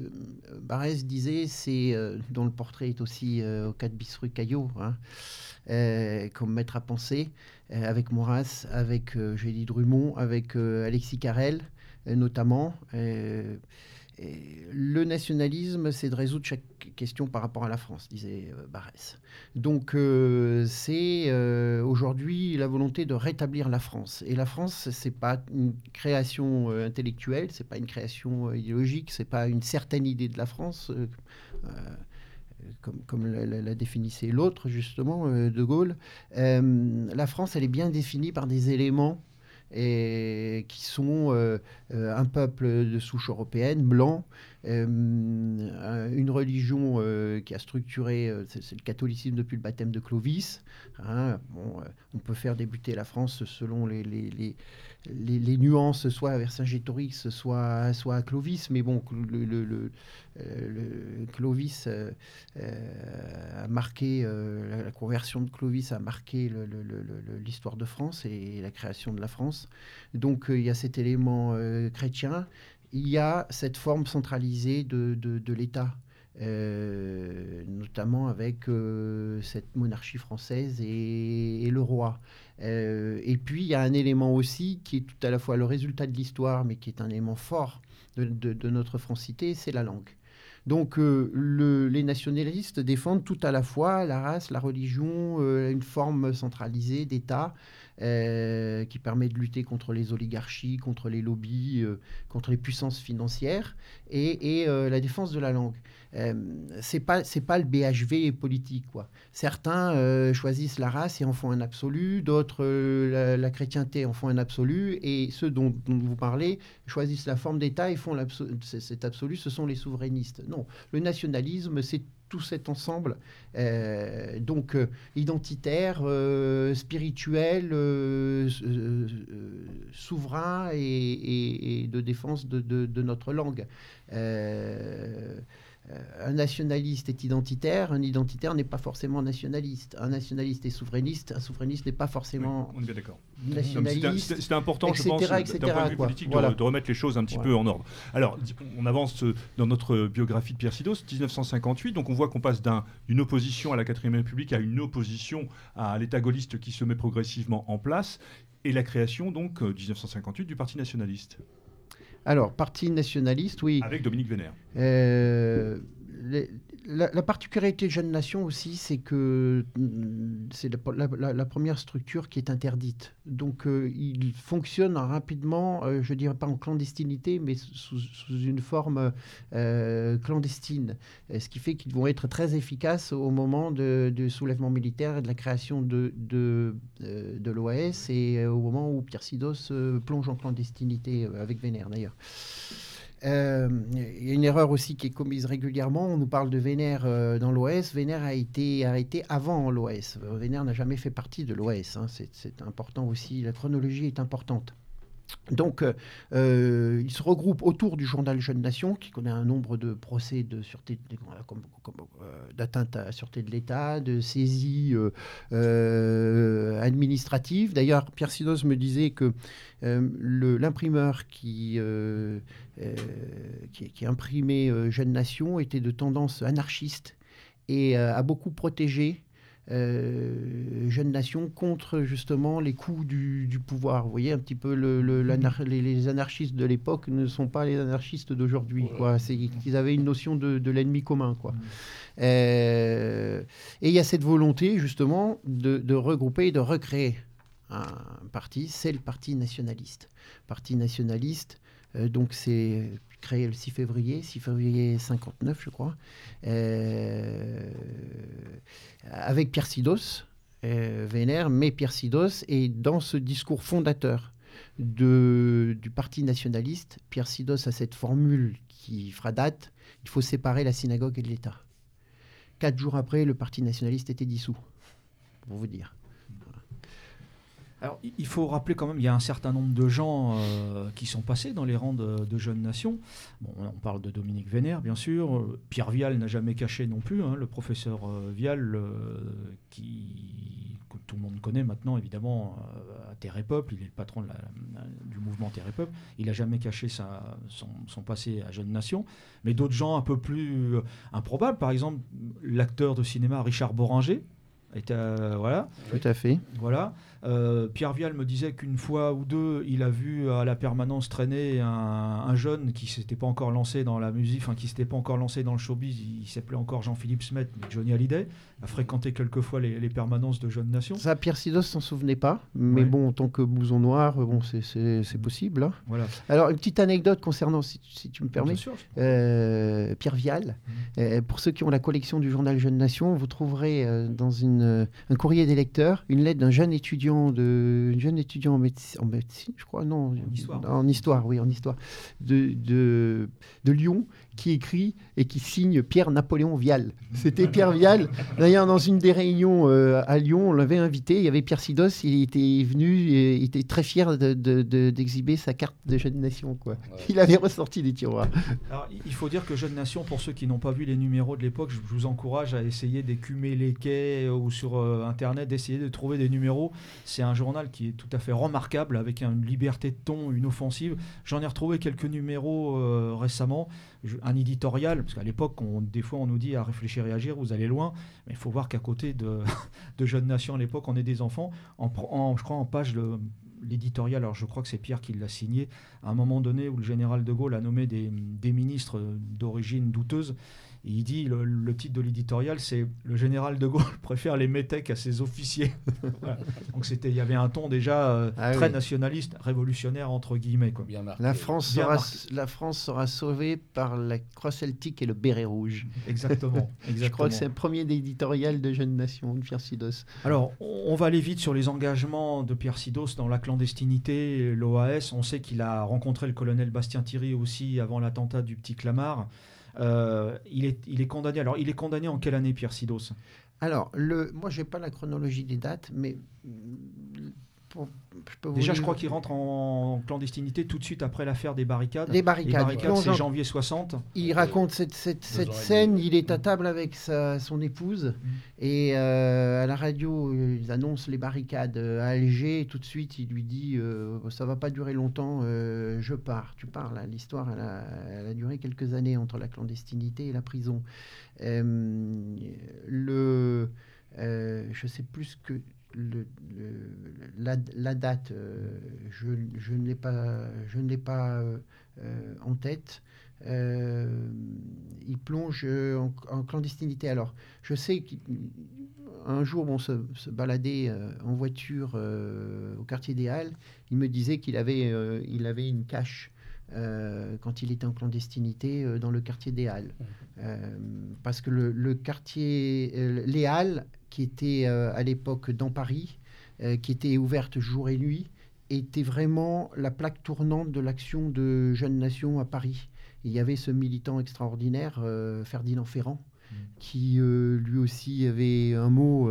il disait quand j'ai commencé à militer au HAL, qui allait devenir le groupe le plus puissant, c'est par les halles que passaient tous les explosifs, les armes. Euh, et il disait, quand j'ai commencé mon militantisme au halles, on était deux, euh, moi et mon demi de bière.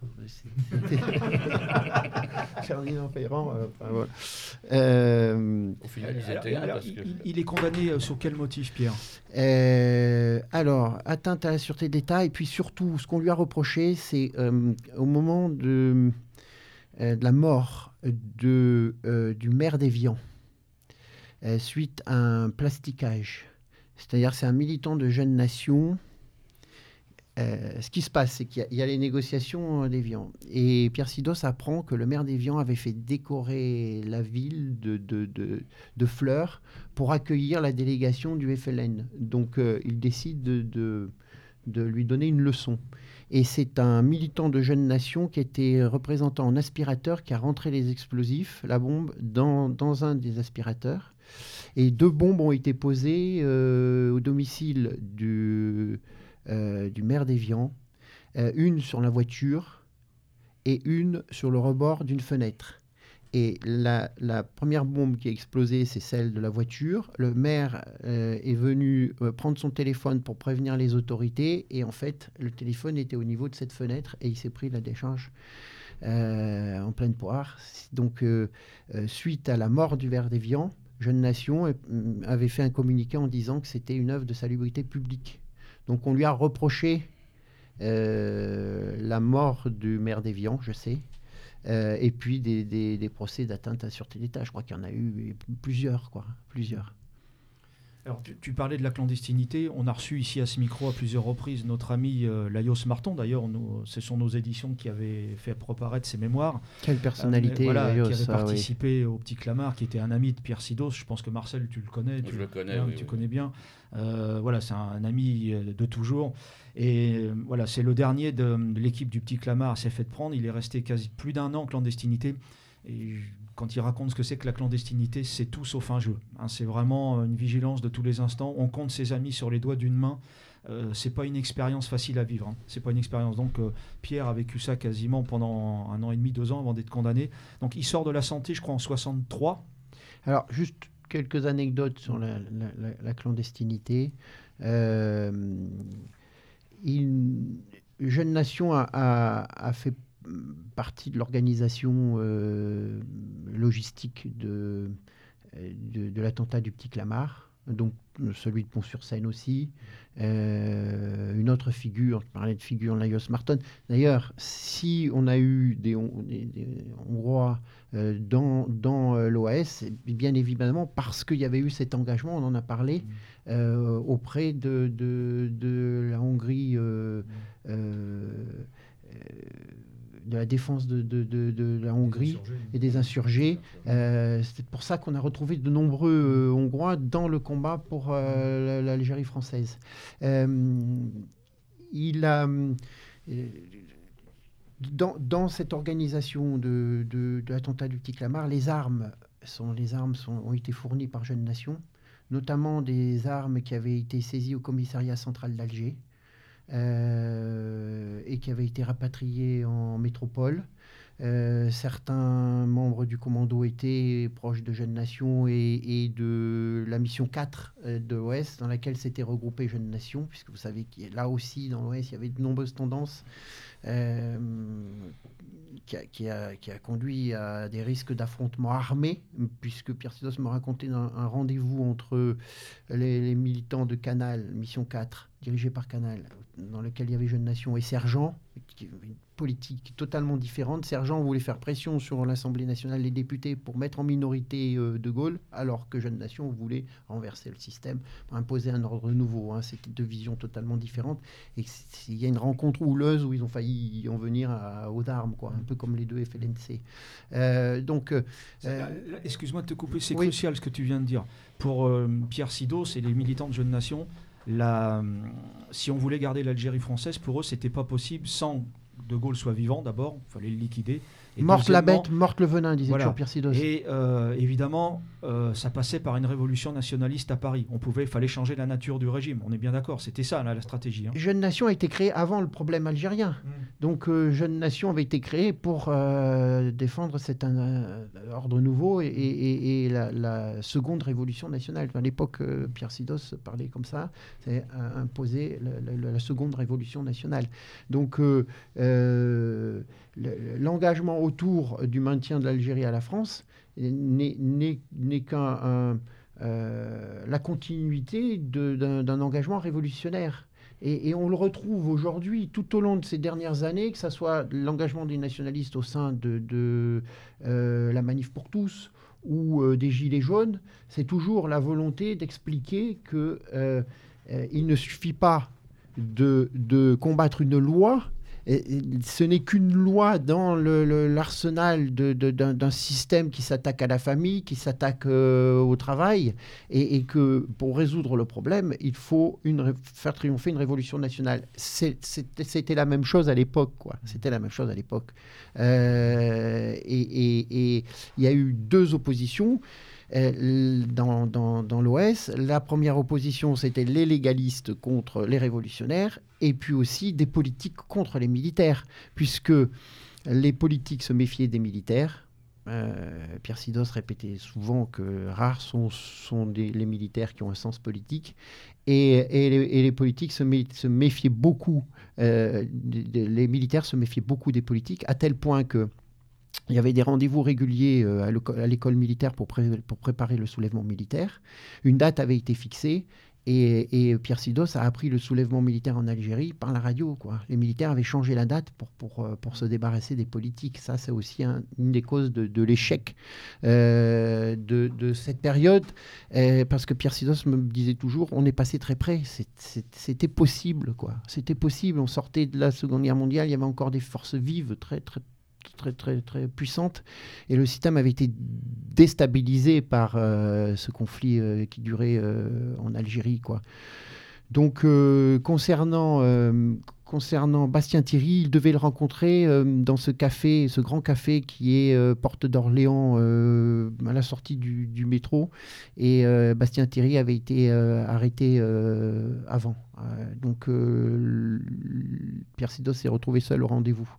Bastien Thierry, l'a plus connu en prison, puisqu'ils se sont rencontrés au, palais de justice euh, pendant des, vacances judiciaires où euh, les, prisonniers étaient extraits pour être entendus par le juge d'instruction et les matons avaient ordre de, bien euh, tenir séparés les, détenus. Et, et un bon gars me disait, c'est pour ça qu'il y a toujours des il y a toujours des, des, des, grains de poussière qui enrayent la, machine. Il y a un maton qui, qui voyant euh, Pierre Sidos d'un côté et Bastien Thierry de l'autre, disait oh bah, Vous allez vous ennuyer et les avait mis ensemble. Donc euh, ils avaient pu. Authentique. Ils avaient pu parler de, de, longues heures. Et Pierre Sidos me disait Je parlais à un, condamné à mort. Quoi. Je savais qu'il allait, qu'il allait être assassiné, euh, ça, ça, l'avait marqué. Il y, y a, des choses qui l'ont marqué, comme euh, c'est des périodes troublées où les esprits euh, s'échauffent. Certains, voulaient, certains de l'OS voulaient mettre des bombes dans les métros pour faire payer les Français, pour déstabiliser les, les pouvoirs politiques. Pierre Sidos s'est toujours opposé. il y avait un gars, une barbouze, qui se vantait au hall d'avoir torturé un, militant de l'OAS et euh, de porter ses chaussures. Et donc, euh, Ferrand avait fait remonter l'information et, la décision a été prise de, de le liquider. quoi. Et c'est ce qui a été fait. Mais hum, le gars sortait d'un Noël des enfants. Et je crois qu'il a été tué devant ses enfants. Et, Pierre Sidos, ça lui, revenait régulièrement, cette histoire. C'était quelqu'un qui, euh, euh, pour le besoin du, combat, euh, a donné, des, ordres lourds de, conséquences mais il était profondément chrétien, il avait ce sens chrétien et toujours gardé la mesure des choses. Le, le, père qui a fait la, son homélie funèbre a rappelé, euh, a rappelé à la messe de ses obsèques que euh, c'était un lecteur de saint Thomas d'Aquin et que dans le thomisme, on, peut, on justifie le tyrannicide. Tuer De Gaulle, c'est une chose. Par contre, tuer sa femme, dans le même attentat, Pierre Sido s'y est opposé. Il était contre, oui. Il était contre. Et c'est Pierre Sidos et Jeunes Nations qui ont donné l'information sur euh, l'itinéraire de, de, Gaulle au Petit Clamart, puisque cet officier euh, euh, chargé de la sécurité de De Gaulle, Canteloube, avait pris contact avec Pierre Sidos en clandestinité. D'ailleurs, Pierre Sidos se demandait, il, avait pris moult précautions, se demandait si ce n'était pas un piège. Et, ce gars avait dit à Persidos, ben voilà, De Gaulle veut, lâcher l'Algérie. Ben oui, euh, on le répète depuis, depuis des années. Euh, je ne peux pas accepter ça. Donc il avait donné l'itinéraire de l'itinéraire de, du convoi présidentiel, ainsi que la composition, puisque vous savez, il y a cette méthode d'utiliser des, des, voitures jumelles pour, pour tromper justement ceux qui voudraient assassiner une personnalité. je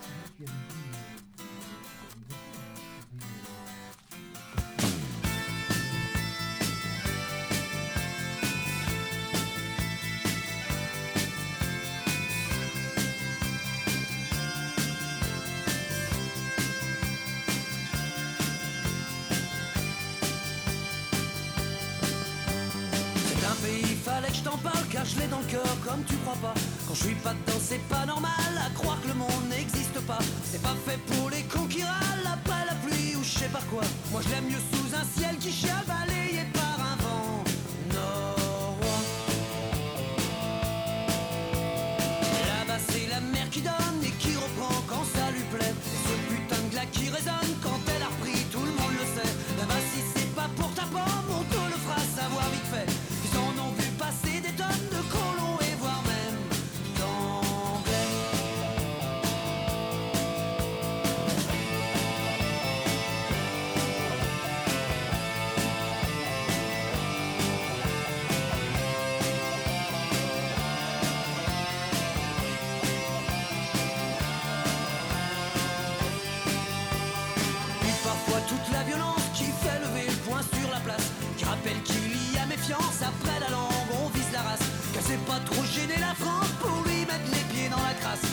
que l'idée d'indépendance nous laisserait pas vraiment de place. Car ça n'aime pas les conquérants à la cupidité vénale. Fait qu'une duchesse encore enfant s'est fait mettre d'une manière royale. Sa liberté c'est l'océan qui l'a mis va rejoindre les étoiles. Et sa terre qui a fait serment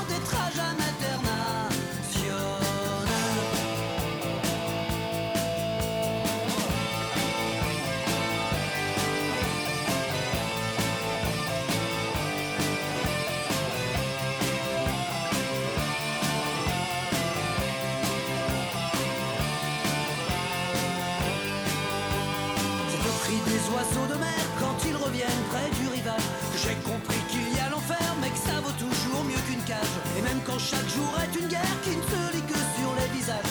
Ici, on ne parle pas de sa misère et encore moins de son courage. Si j'en rajoute un peu, tant pis. Au début, je t'ai bien dit que je l'aime. Dans tout ce merdier, ce putain de pays, tiens, plus chaud que la gonzesse que je traîne. J'ai pas fini de l'ouvrir pour lui, pour lui, je suis la même des châtaignes. Au premier salaud qu'il détruit ou qui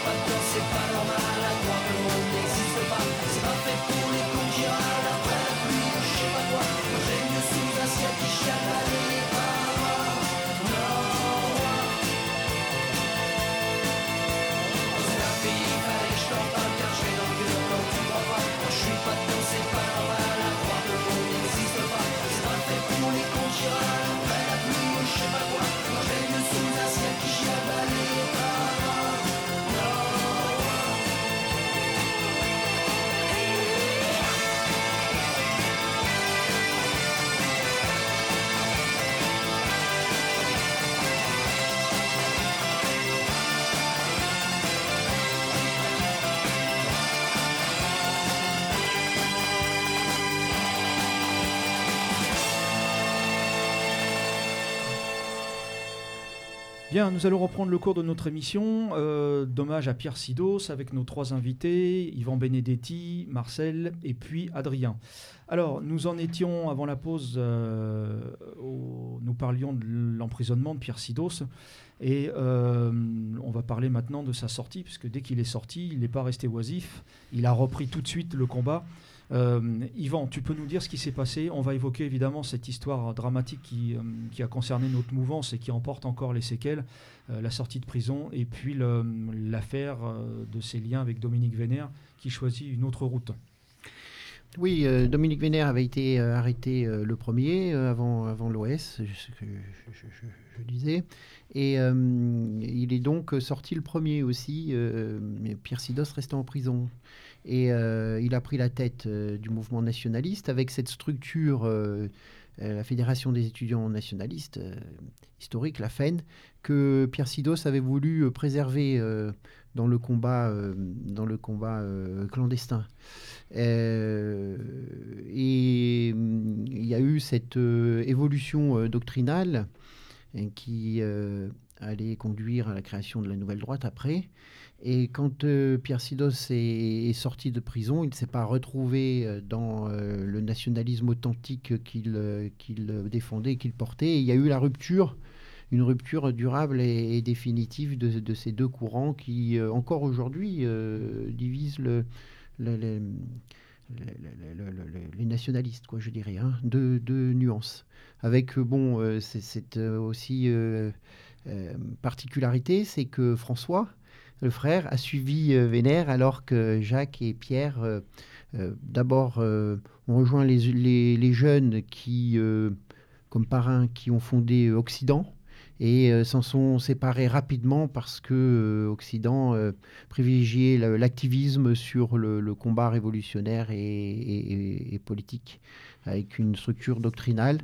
Mmh. donc, ça a été la création du journal Le Soleil, la location du, local euh, qui existe toujours au 4 bis rue Caillot en 1967.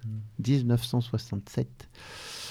Et euh, ensuite, en, le 6 février 1968, la création de l'œuvre française. Alors, la création de l'œuvre, donc tu nous dis c'est 68.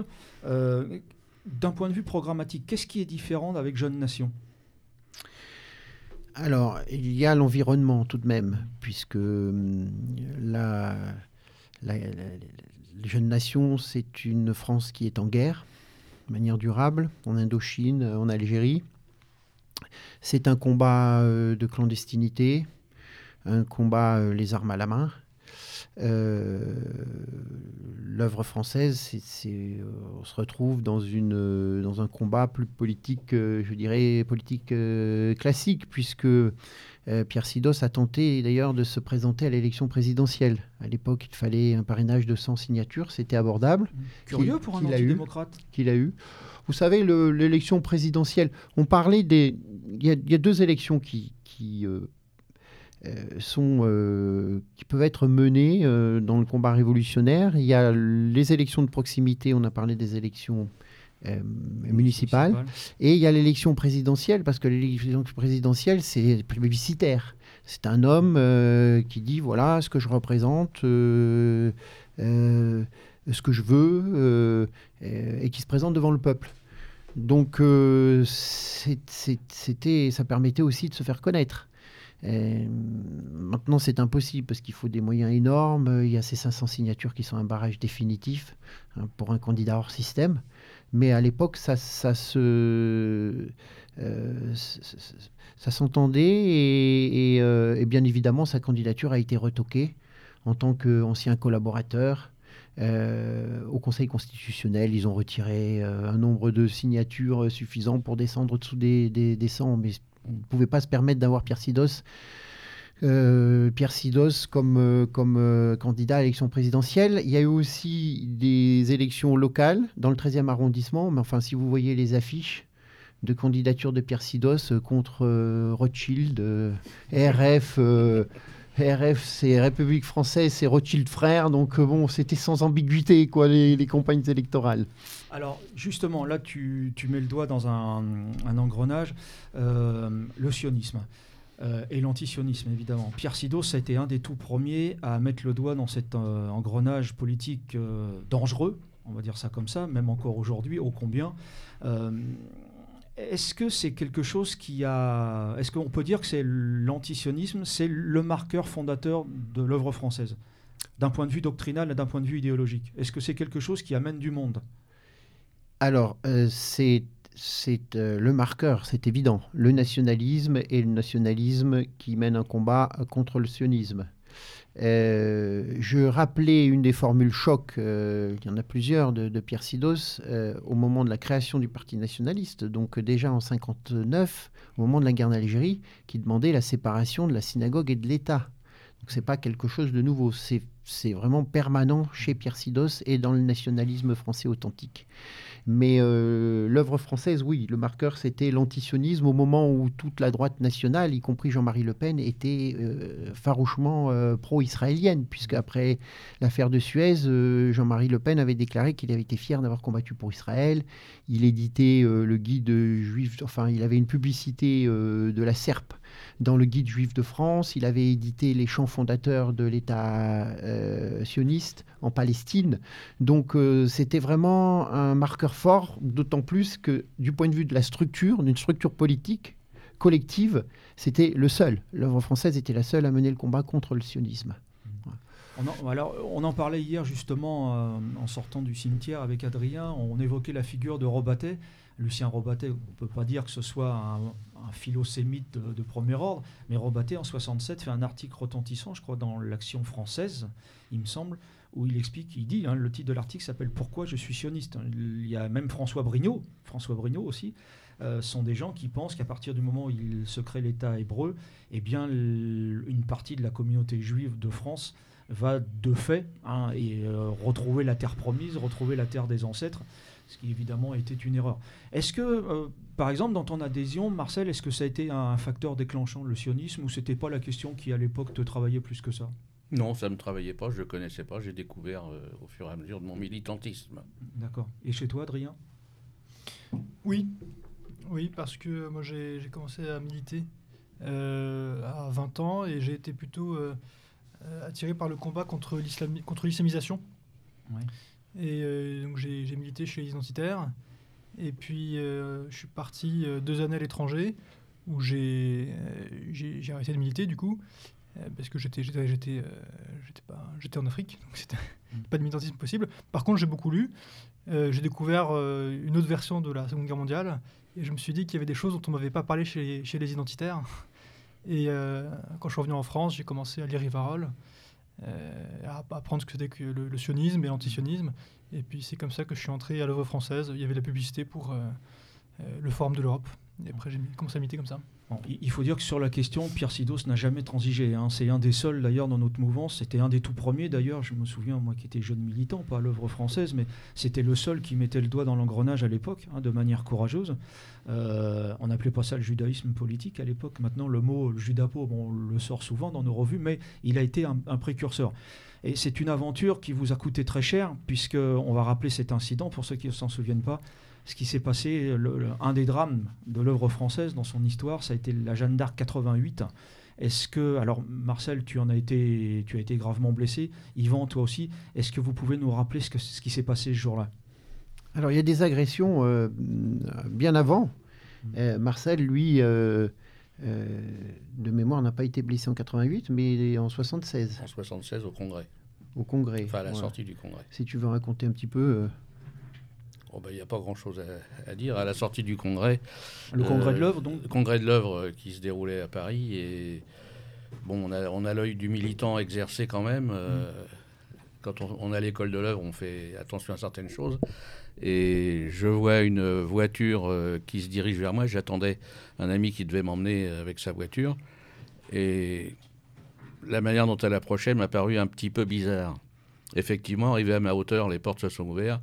Il y a cinq individus qui en sont sortis, trois autres qui sont arrivés à pied, et j'avais ma cravate rouge, parce qu'à l'œuvre, on a une tenue vestimentaire qui rappelle nos couleurs nationales, le blazer bleu marine, la chemise blanche et la cravate rouge, assortie de l'insigne à la boutonnière. Et quand j'avais senti, senti ça, j'avais retiré ma cravate pour être un petit peu plus euh, anonyme. Mais il m'avait repéré. Et la première chose qu'ils m'ont dit, qu'est-ce que tu as fait de ta cravate? J'ai pas eu le temps de répondre. Je m'en suis pris tout plein. Avec des barres de fer, enfin tout un tas de choses comme ça. Bon, malgré euh, ma condition physique, parce que je pratiquais pas mal de sports de combat, mais huit individus armés euh, de barres de fer et tout, et moi en, costume sans ma cravate. Euh, je me suis mis en boule par terre pour protéger le maximum de ma personne. Et comme ils en voulaient tous un morceau de ma personne, ils se sont gênés. C'est peut-être un petit peu ce qui m'a sauvé. Donc je ne bougeais plus. Et d'un seul coup, j'entends il a son compte, on peut y aller. Effectivement, ils sont partis, mais ils sont revenus. Et il y avait un policier en civil euh, qui allait prendre son service. Euh, qui a vu la, chose. Et quand ils sont revenus, ils ont cru que c'était quelqu'un de, de l'œuvre française et ils ont voulu s'en prendre à lui. Il a sorti son pistolet de service. Donc ils sont partis en courant, mais au coin d'une rue, ils l'ont attendu et ils l'ont massacré. Ce qui fait qu'on s'est retrouvés tous les deux en même temps à l'hôpital. Moi, sachant pour quel motif, mais lui, euh, bah, il ne le savait pas trop.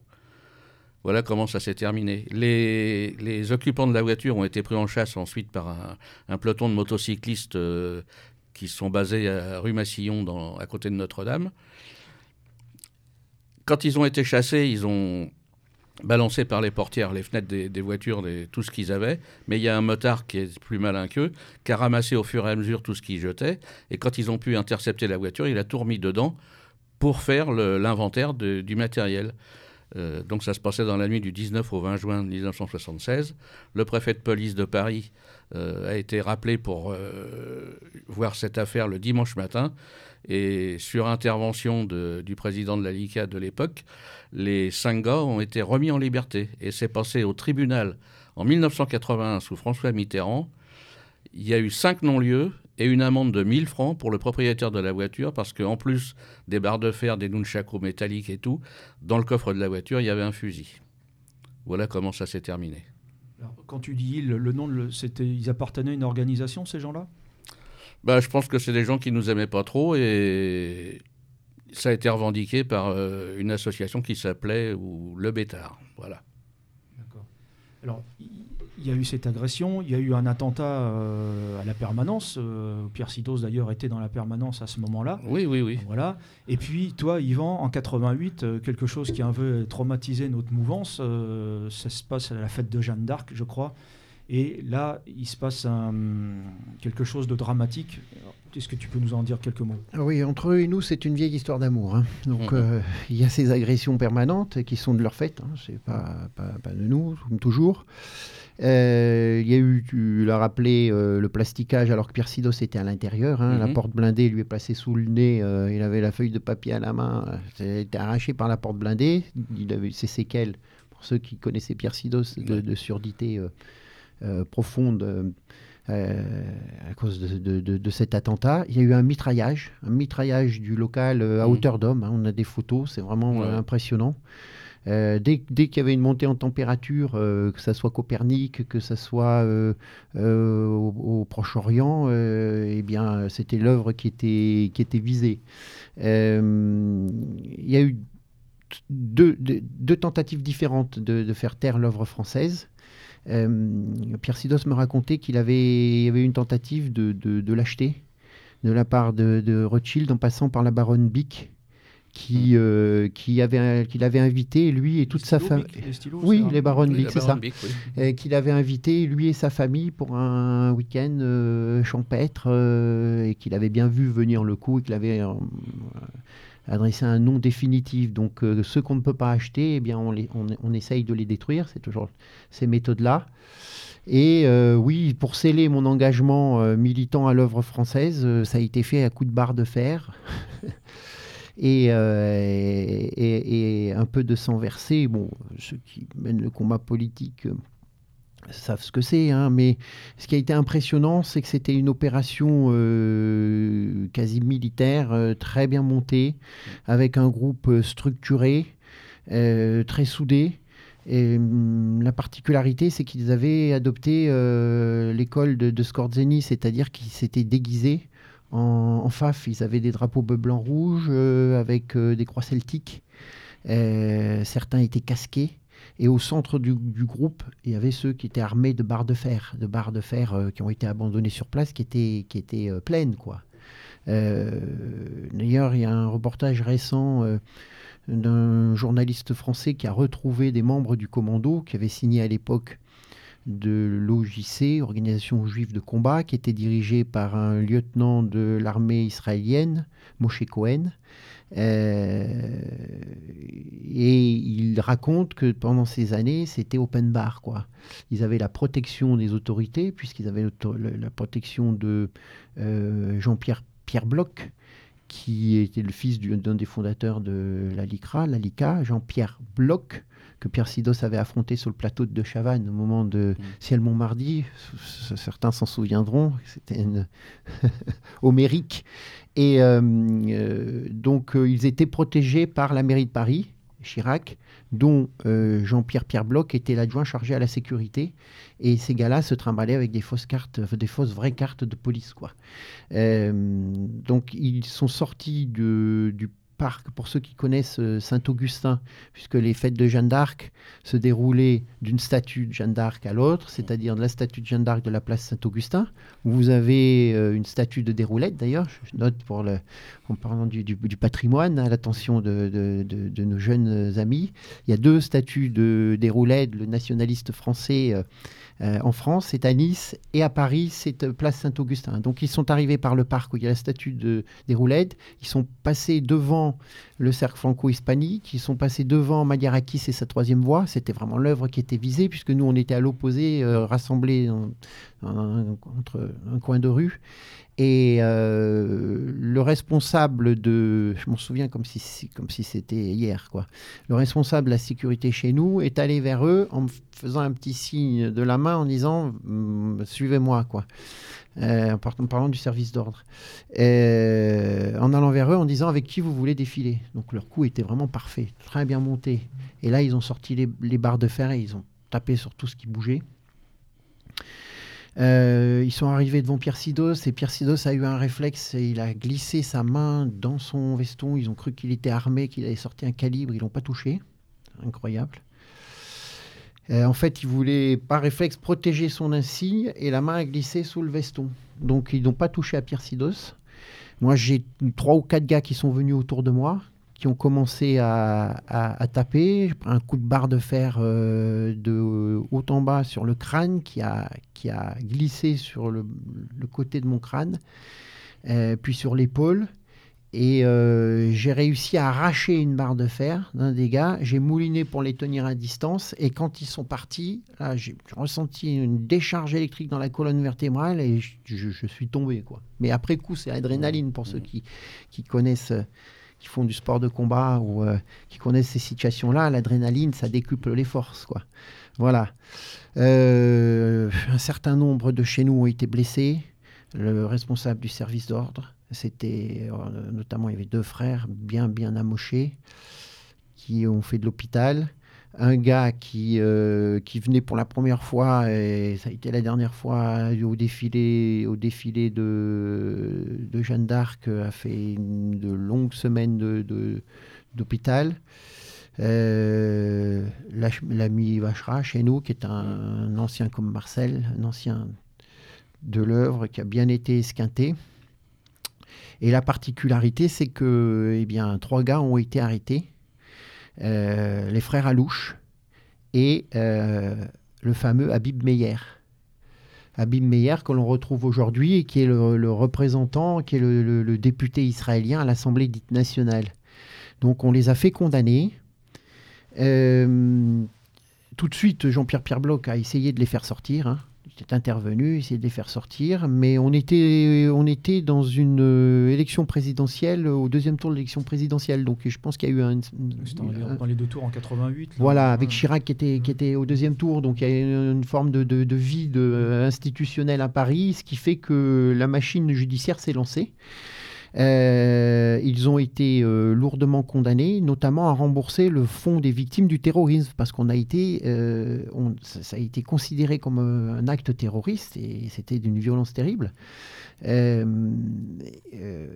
devaient, ils étaient condamnés à rembourser la sécurité sociale, rembourser le fonds d'indemnité de, de, des, victimes du terrorisme, qui avait été monté par une des victimes des, des bombes à Montparnasse. Je ne sais pas si vous vous souvenez de, cette grande vague d'attentats en France. Oui, en France. Euh, et bien évidemment, euh, les trois compères se sont réfugiés en Israël.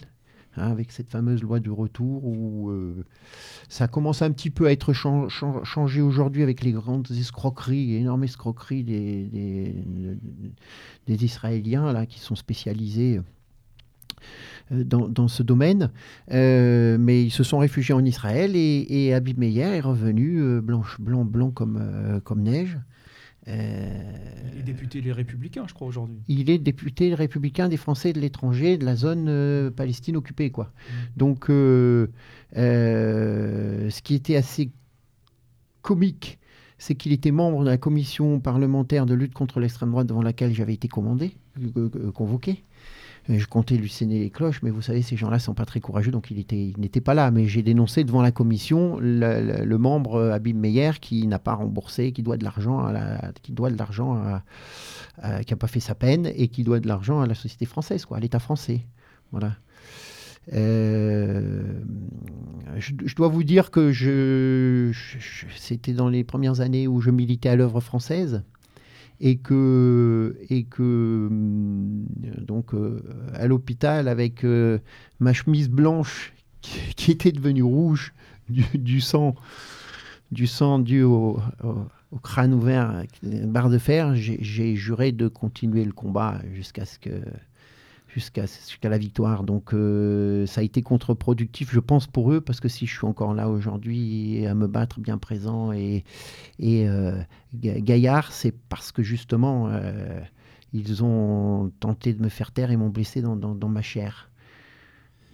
Est-ce que vous ne pensez pas que vous avez fait la, question sur le, le, le, judas, le judapo, on va appeler ça comme ça, a évolué aujourd'hui est beaucoup plus admise dans les rangs nationalistes. Au début, bon, la seule thématique c'était l'immigration, bon, euh, et puis ça a été un peu le combat contre l'islam, bon, qui justifie d'ailleurs. Mais euh, sur cette question, vous étiez à peu, enfin, vous étiez les seuls d'ailleurs. Euh, peut-être Maliarakis un petit peu, mais pas autant que vous. Est-ce que vous ne pensez pas qu'aujourd'hui c'est quelque chose qui est admis quoi, dans chez les vrais nationalistes quoi? Le, problème numéro un, c'est le mondialisme et qui active les forces du mondialisme c'est le judaïsme politique, c'est la communauté organisée. Ça divise, euh, le, ça divise la communauté nationale. Mmh. Et euh, c'est vraiment l'élément euh, structurant, je dois dire. Et on a retrouvé ces divergences au moment de la mort de Pierre Sidos, ainsi que lors de l'emprisonnement d'Hervé Ryssen. Et je, je, me permets en scène de, d'avoir une pensée pour euh, cet écrivain qui n'a volé, violé, tué personne, qui est emprisonné pour ses idées, qui est donc un prisonnier politique. En plus, euh, vous savez, euh, nos, ennemis aiment les symboles et ce n'est pas le hasard s'il a été emprisonné le, le jour du Nouvel An juif. D'ailleurs, ça a été revendiqué euh, en ce sens par euh, Aziza, qui a dit qu'aujourd'hui, c'est euh, l'année. Parles de Frédéric Aziza. Frédéric, oui, 5781, je crois, et donc il célébrait, il célébrait le, l'incarcération de Rissen, tout comme l'interdiction de l'œuvre française est datée d'un 23 juillet. 23 juillet, mort, jour anniversaire de la mort du maréchal Pétain. Je crois qu'ils sont très sensibles aux dates. Donc euh, c'est un élément euh, structurant, mais je crois qu'il divise euh, notre camp. donc regardez ceux qui ont rendu hommage à Pierre Sidos, ceux qui l'ont dénoncé et ceux qui se sont tus sont peu ou prou les mêmes que ceux qui dénoncent l'incarcération de Rissen, s'en réjouissent ou se taisent. Euh, donc euh, le combat tout de même a un petit peu évolué parce qu'il était difficile après-guerre euh, de, s'affirmer luttant contre le judaïsme. Donc, ce combat s'est regroupé autour de la dénonciation d'un État qui était récent, euh, la création de l'État Israël, qui est une création d'après-guerre, sous la forme de l'antisionisme, qui est reprise aujourd'hui d'ailleurs dans la dissidence, puisque aussi bien euh, Soral que Dieudonné nous parlent d'antisionisme. De, Mais nous, à l'œuvre, nous avons évolué sur cette question, en ce sens que euh, nous sommes confrontés à une société malade et nous sommes un petit peu les médecins en tant que nationalistes et pour euh, recouvrer euh, la santé, il faut, à partir de symptômes, dresser un diagnostic et avec le diagnostic, apporter les remèdes. C'est très important quand un corps est, malade d'isoler très précisément la maladie. Quand il y a un cancer, il ne faut pas s'en tenir qu'aux cellules malades, aux cellules infectées il faut trouver la tumeur qui dispense son poison au quotidien. On peut très bien détruire des cellules malades. Si on ne s'attaque pas à la tumeur, on n'a aucune possibilité de recouvrer la santé. Donc il est très, important de dresser le bon diagnostic.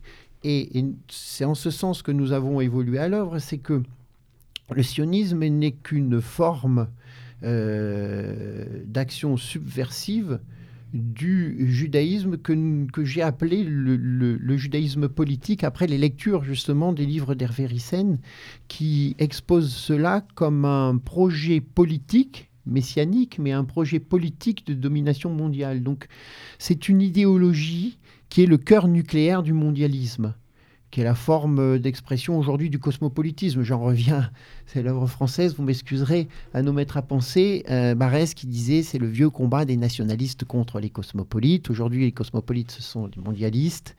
Et, et l'idéologie de ce mondialisme, c'est ce judaïsme politique. D'autant plus que vous comprenez très bien que dès que l'on rentre dans ce champ d'action, de combat, et que l'on parle euh, tout de suite d'antisémitisme, c'est connoté. C'est euh, une marque au fer rouge que l'on vous porte et qui vous dénigre ou qui vous interdit le droit de parler euh, dans le champ politique. Et, notre combat, en tant que nationaliste, ce n'est pas de s'en prendre à un peuple, ce n'est pas de s'en prendre à des femmes, à des enfants ou à des, hommes. Ce que nous, nous luttons contre une idéologie.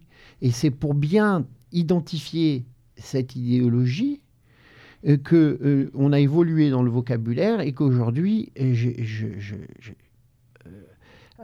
après l'utilisation qu'en avait faite Martin Pelletier, quand il parlait du judapo, du, judaïsme politiquement organisé, quand il parlait des structures, hein, euh, j'utilise le terme de judaïsme politique, contracté en judapo, euh, pour, pour, dénoncer une idéologie. Et nous sommes en lutte non pas contre un peuple, euh, nous sommes en lutte contre une idéologie, cette idéologie du mondialisme. Donc c'est important parce que à chaque fois que dans l'histoire, les sociétés euh, traditionnelles, enracinées, euh, se sont euh, attaquées à cette forme du cosmopolitisme, ils ne se sont attaqués qu'à une tentacule de la bête, je dirais. C'est-à-dire l'antisémitisme, comme vous savez, est né dans les milieux catholiques.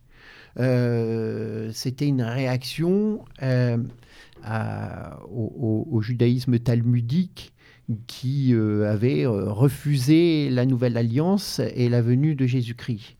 Euh, vous avez eu le national-socialisme qui a mené un combat racial contre le judaïsme, ou d'autres, il y a eu d'autres formes de combat, par exemple contre les 200 familles, qui ont débordé même jusqu'au parti radical. Hein. C'est donc la, lutte contre l'oligarchie et la forme financière, puisqu'on sait très bien que avec certaines grandes familles protestantes, euh, euh, comme, l'a bien dit Rothschild, il a dit ce qui nous intéresse, ce ne sont pas les lois, c'est la création monétaire qui tient la, création monétaire qui tient, le pouvoir.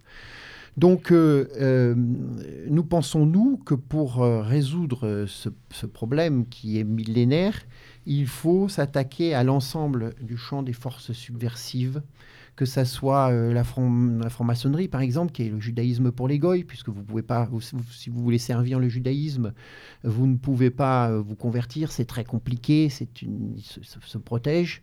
Euh, donc, si, si, on veut servir le judaïsme en tant que goy, le plus simple, c'est de rentrer en franc-maçonnerie. Vous avez toutes ces formes sophistiquées aussi de destruction de nos monnaies.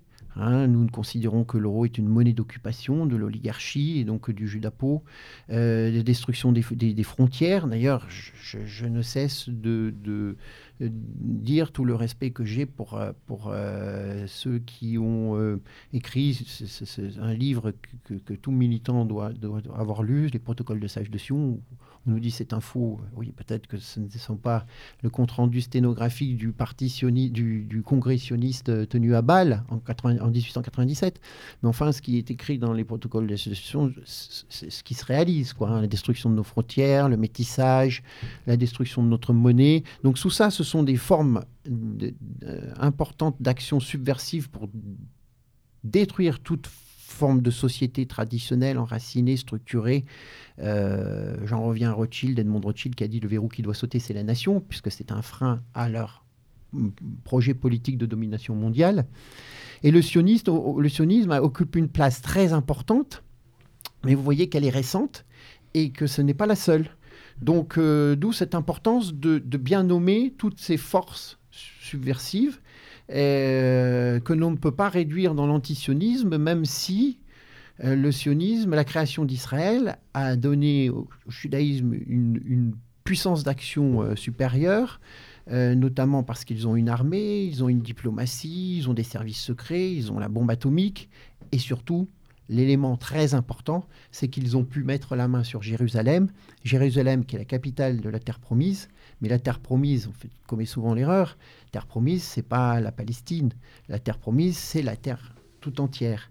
Et il y a un projet qui est en cours, et c'est pour ça que je dis qu'il faut mener un combat mondial, total, global, mondial, c'est de substituer à la Rome, qui est la capitale de la civilisation européenne, substituer Jérusalem, qui est la capitale de la terre promise. Voilà. Donc si réellement on veut, et nous, nous sommes décidés, euh, à mener un, combat euh, jusqu'à la victoire. Euh, un combat victorieux, il faut bien définir l'ennemi et, c'est pour cela qu'aujourd'hui nous adoptons le terme de judaïsme politique contracté en judapo parce que j'ai vu combien ça leur fait mal ce terme de judapo qui a certaines connotations. Quand je suis passé devant la commission parlementaire de lutte contre l'extrême droite, où j'ai utilisé le terme euh, à deux reprises. Et quand ils m'ont envoyé euh, le compte-rendu sténographique de mes propos devant la commission, eh bien, ils avaient supprimé ce, terme-là, Judapo. Et là, je me suis dit, tiens, tiens, ça, ça leur fait mal. Eh bien, si ça vous fait mal, vous allez l'entendre souvent. Voilà. Toi, Adrien, qui, dirige le cercle culturel, on va dire de l'œuvre française, parce qu'elle est peut-être dissoute dans les, administrativement, mais dans les cœurs, elle est toujours vivante, c'est ce que tu dis souvent, Yvan. Euh, le cercle Drummond, comment tu as découvert cette question-là, toi? Parce que tu nous disais, bon, tu as commencé ta carrière militante, entre guillemets, chez les identitaires. Qu'est-ce qui t'a, est-ce qu'il y a un bouquin qui t'a marqué? Est-ce qu'il y a une, réflexion? Est-ce que c'est une discussion avec quelqu'un qui t'a marqué et qui t'a fait prendre conscience de ce problème-là? Euh, c'est euh, l'influence de Sorel et donné J'avais dans mon entourage euh, des gens qui, étaient, partisans de Sorel donné Et en particulier, je voudrais citer un camarade de mon, école qui était marocain et qui m'a fait découvrir les, pamphlets de Céline les vidéos de Soral, etc. Et c'est comme ça que je me suis familiarisé avec cette question-là. Mais à ce moment-là, si tu as rencontré ça à travers euh, les écrits, de, par exemple, de Soral, pourquoi tu n'es pas égalité-réconciliation Pourquoi tu es venu à l'œuvre? Euh, bah, C'est parce que je, lisais Rivarol en revenant d'étranger, et puis j'ai vu une annonce pour le Forum de l'Europe, et euh, ça, me paraissait intéressant de rencontrer des camarades, euh, non seulement nationalistes français, mais euh, aussi étrangers. Et donc, je me suis présenté à, cette, à cette réunion. Et j'ai été, euh, j'ai- été abordé par un militant, par le, le- celui qui dirigeait Paris Nationaliste à l'époque, qui m'a proposé de, de militer. Et c'est comme ça que je suis rentré dans le mouvement. Et c'est vrai que je suis jamais allé voir Égalité et Réconciliation, mais c'est- moins du militantisme politique de terrain que une action culturelle, de réflexion, avec un site. Euh, Ils font un très bon travail d'ailleurs. Autre question. euh, parallèlement au travail de Pierre Sidos, et il y en a un autre qui a fait un autre travail, euh, lui, sur le point de vue électoral, c'est Jean-Marie Le Pen. Euh, Est-ce que Pierre Sidos avait des rapports particuliers avec Jean-Marie Le Pen? Est-ce qu'ils se voyaient Est-ce qu'ils se costoyaient C'est c'est une question saugrenue. Marcel, tu connaissais les rapports qu'ils avaient tous les deux? Bah, ils n'avaient pratiquement pas de rapport. Ils se croisaient dans certaines manifestations ou des choses comme ça, mais il n'y avait pas de contact euh, vraiment très très étroit. Hmm. Voilà. Ils se connaissaient par cœur. voilà. Trop Ils se connaissaient par cœur. Euh, le Pen, Sidos, c'est un petit peu euh, je t'aime moi non plus. C'est deux personnalités euh, totalement opposées. Euh, je pense que c'est Jean-Marie Le Pen qui a, percé. Un, parce qu'il y a eu cet héritage Lambert qui a donné une autonomie financière qui lui a permis, de mener le combat qui, est, le sien, puisqu'on parle toujours au présent. hein. On l'a bien vu euh, dans l'affaire Rissen, où euh, il continue à intervenir et bien intervenir. Euh, je, je dois vous dire que Hubert Lambert euh, était, par exemple, dans les statuts euh, fondateurs de l'œuvre française. Il est un des trois sur les statuts qui a fondé l'œuvre française avec Pierre Sidos, euh, Hubert Lambert. Donc, euh, il était très très proche de l'œuvre française. Il y a de nombreuses réunions où vous voyez euh, Hubert Lambert et Pierre Sidos côte à côte. Vous avez une photo que vous pouvez trouver facilement. la conférence de presse d'annonce de, création de l'œuvre française, vous avez Hubert Lambert et Pierre Sidos à la même table. Donc, c'est d'un côté euh, l'homme euh, truculent, euh, euh, bête médiatique, euh, euh, je parle de Le Pen, euh, avec un peu cet esprit d'étudiant attardé. Euh, et de l'autre, vous avez euh, le bourreau de travail euh, euh, dans son local, dans son bureau. Euh, je, dois dire que ce qui me euh, su- surprenait le plus, c'est de voir la, la puissance de travail de, Pierre Sidos. Il passait sa- journée euh, au bureau ou en rendez-vous. Il rentrait le soir pour dîner avec son épouse et il revenait ensuite pour, travailler une grande partie de la nuit. C'était vraiment euh, un Ja- moine soldat. Jamais de vacances, tu nous disais Jamais de vacances. Une vie Euh, assez austère d'ailleurs. très austère, sans aucune richesse, même pas une voiture, hein, pour vous dire. Euh, quand l'ami Marcel disait qu'il a eu la chance de tomber au téléphone sur Pierre Sidos un dimanche, c'était pas une chance, puisque bon, le dimanche, à part la messe, il était au bureau à travailler, quoi. hein. Je savais pas à l'époque, euh, oui. Ou euh, bon, euh, après on partait en tournée politique aussi hein, sur Ouais. les sur les routes. Où euh, il a fait aussi de, il était plutôt contre les contacts avec les mouvements étrangers parce qu'il disait que ça ça hum, attirait beaucoup la répression, euh, notamment des, des services secrets français. Euh, mais euh, il est l'homme de rencontres importantes. Euh, notamment euh, pendant euh, l'Espagne nationaliste sous Franco, où vous savez que toutes les directions, les personnalités qui avaient fui leur pays s'étaient retrouvées sous la protection de, Franco. Il a rencontré notamment là-bas bon, Léon de Grelle, ça c'est rien d'exceptionnel, puisque bon, j'ai eu l'o- l'occasion de le rencontrer aussi, mais il a rencontré par exemple le général Perron qui était en exil à Madrid. Euh, Scorzeni, il est allé, il était un des derniers à visiter Scorzeni sur son lit, sur son lit d'hôpital, euh, lui aussi tué par la cigarette. Il me racontait toujours cette anecdote. il avait demandé à l'infirmière ce qu'aimait Scorzeni et l'infirmière avait dit il aime les chocolats. Et la grosse difficulté, c'était de trouver du bon chocolat à, Madrid. Donc il avait apporté des chocolats à, Scorzini. Bon, c'est moins anecdotique. Il avait rencontré, mais plus politique, le roi Faisal d'Arabie Saoudite qui euh, fait exceptionnel était le, roi euh, anti-américain et anti-israélien, euh, qui a d'ailleurs été tué par un de ses neveux, je crois, dont le bras avait été armé par les, Yankees. Hein. notamment, il répétait souvent dans sa rencontre avec le général Perron, un, mot de Perron qui lui avait dit Est-ce que vous savez euh, quelle est la capitale de la subversion dans le monde? Et Pierre Sidos avait dit Moscou, puisqu'à l'époque c'était le communiste tout puissant. Et, et, avait eu cette réponse surprenante il avait dit non, c'est pas Moscou, c'est Paris. Il faut bien comprendre que la subversion a toujours mis euh, euh, beaucoup de, de force pour, euh, euh, détruire euh, la France, parce que la France, c'est une des plus vieilles nations au monde qui porte une civilisation. Ce qui se passe en France n'est jamais anodin. Hein. quand il y a une révolution en France, dans le bon sens ou dans le mauvais sens, ça a des répercussions mondiales.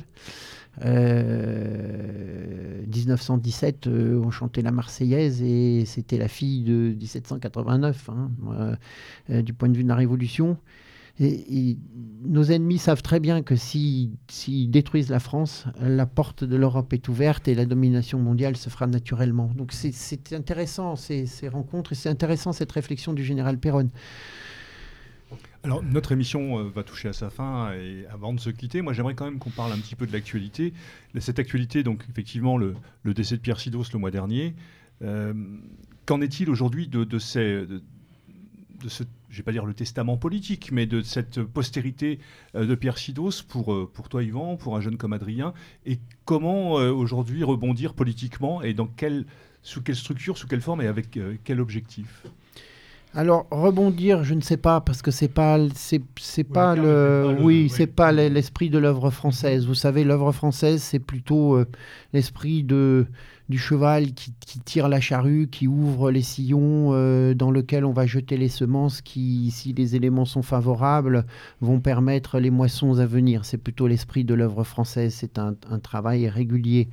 Moi, je crois que mm, le, le, Pierre Sidos nous donne une, leçon de, d'espérance.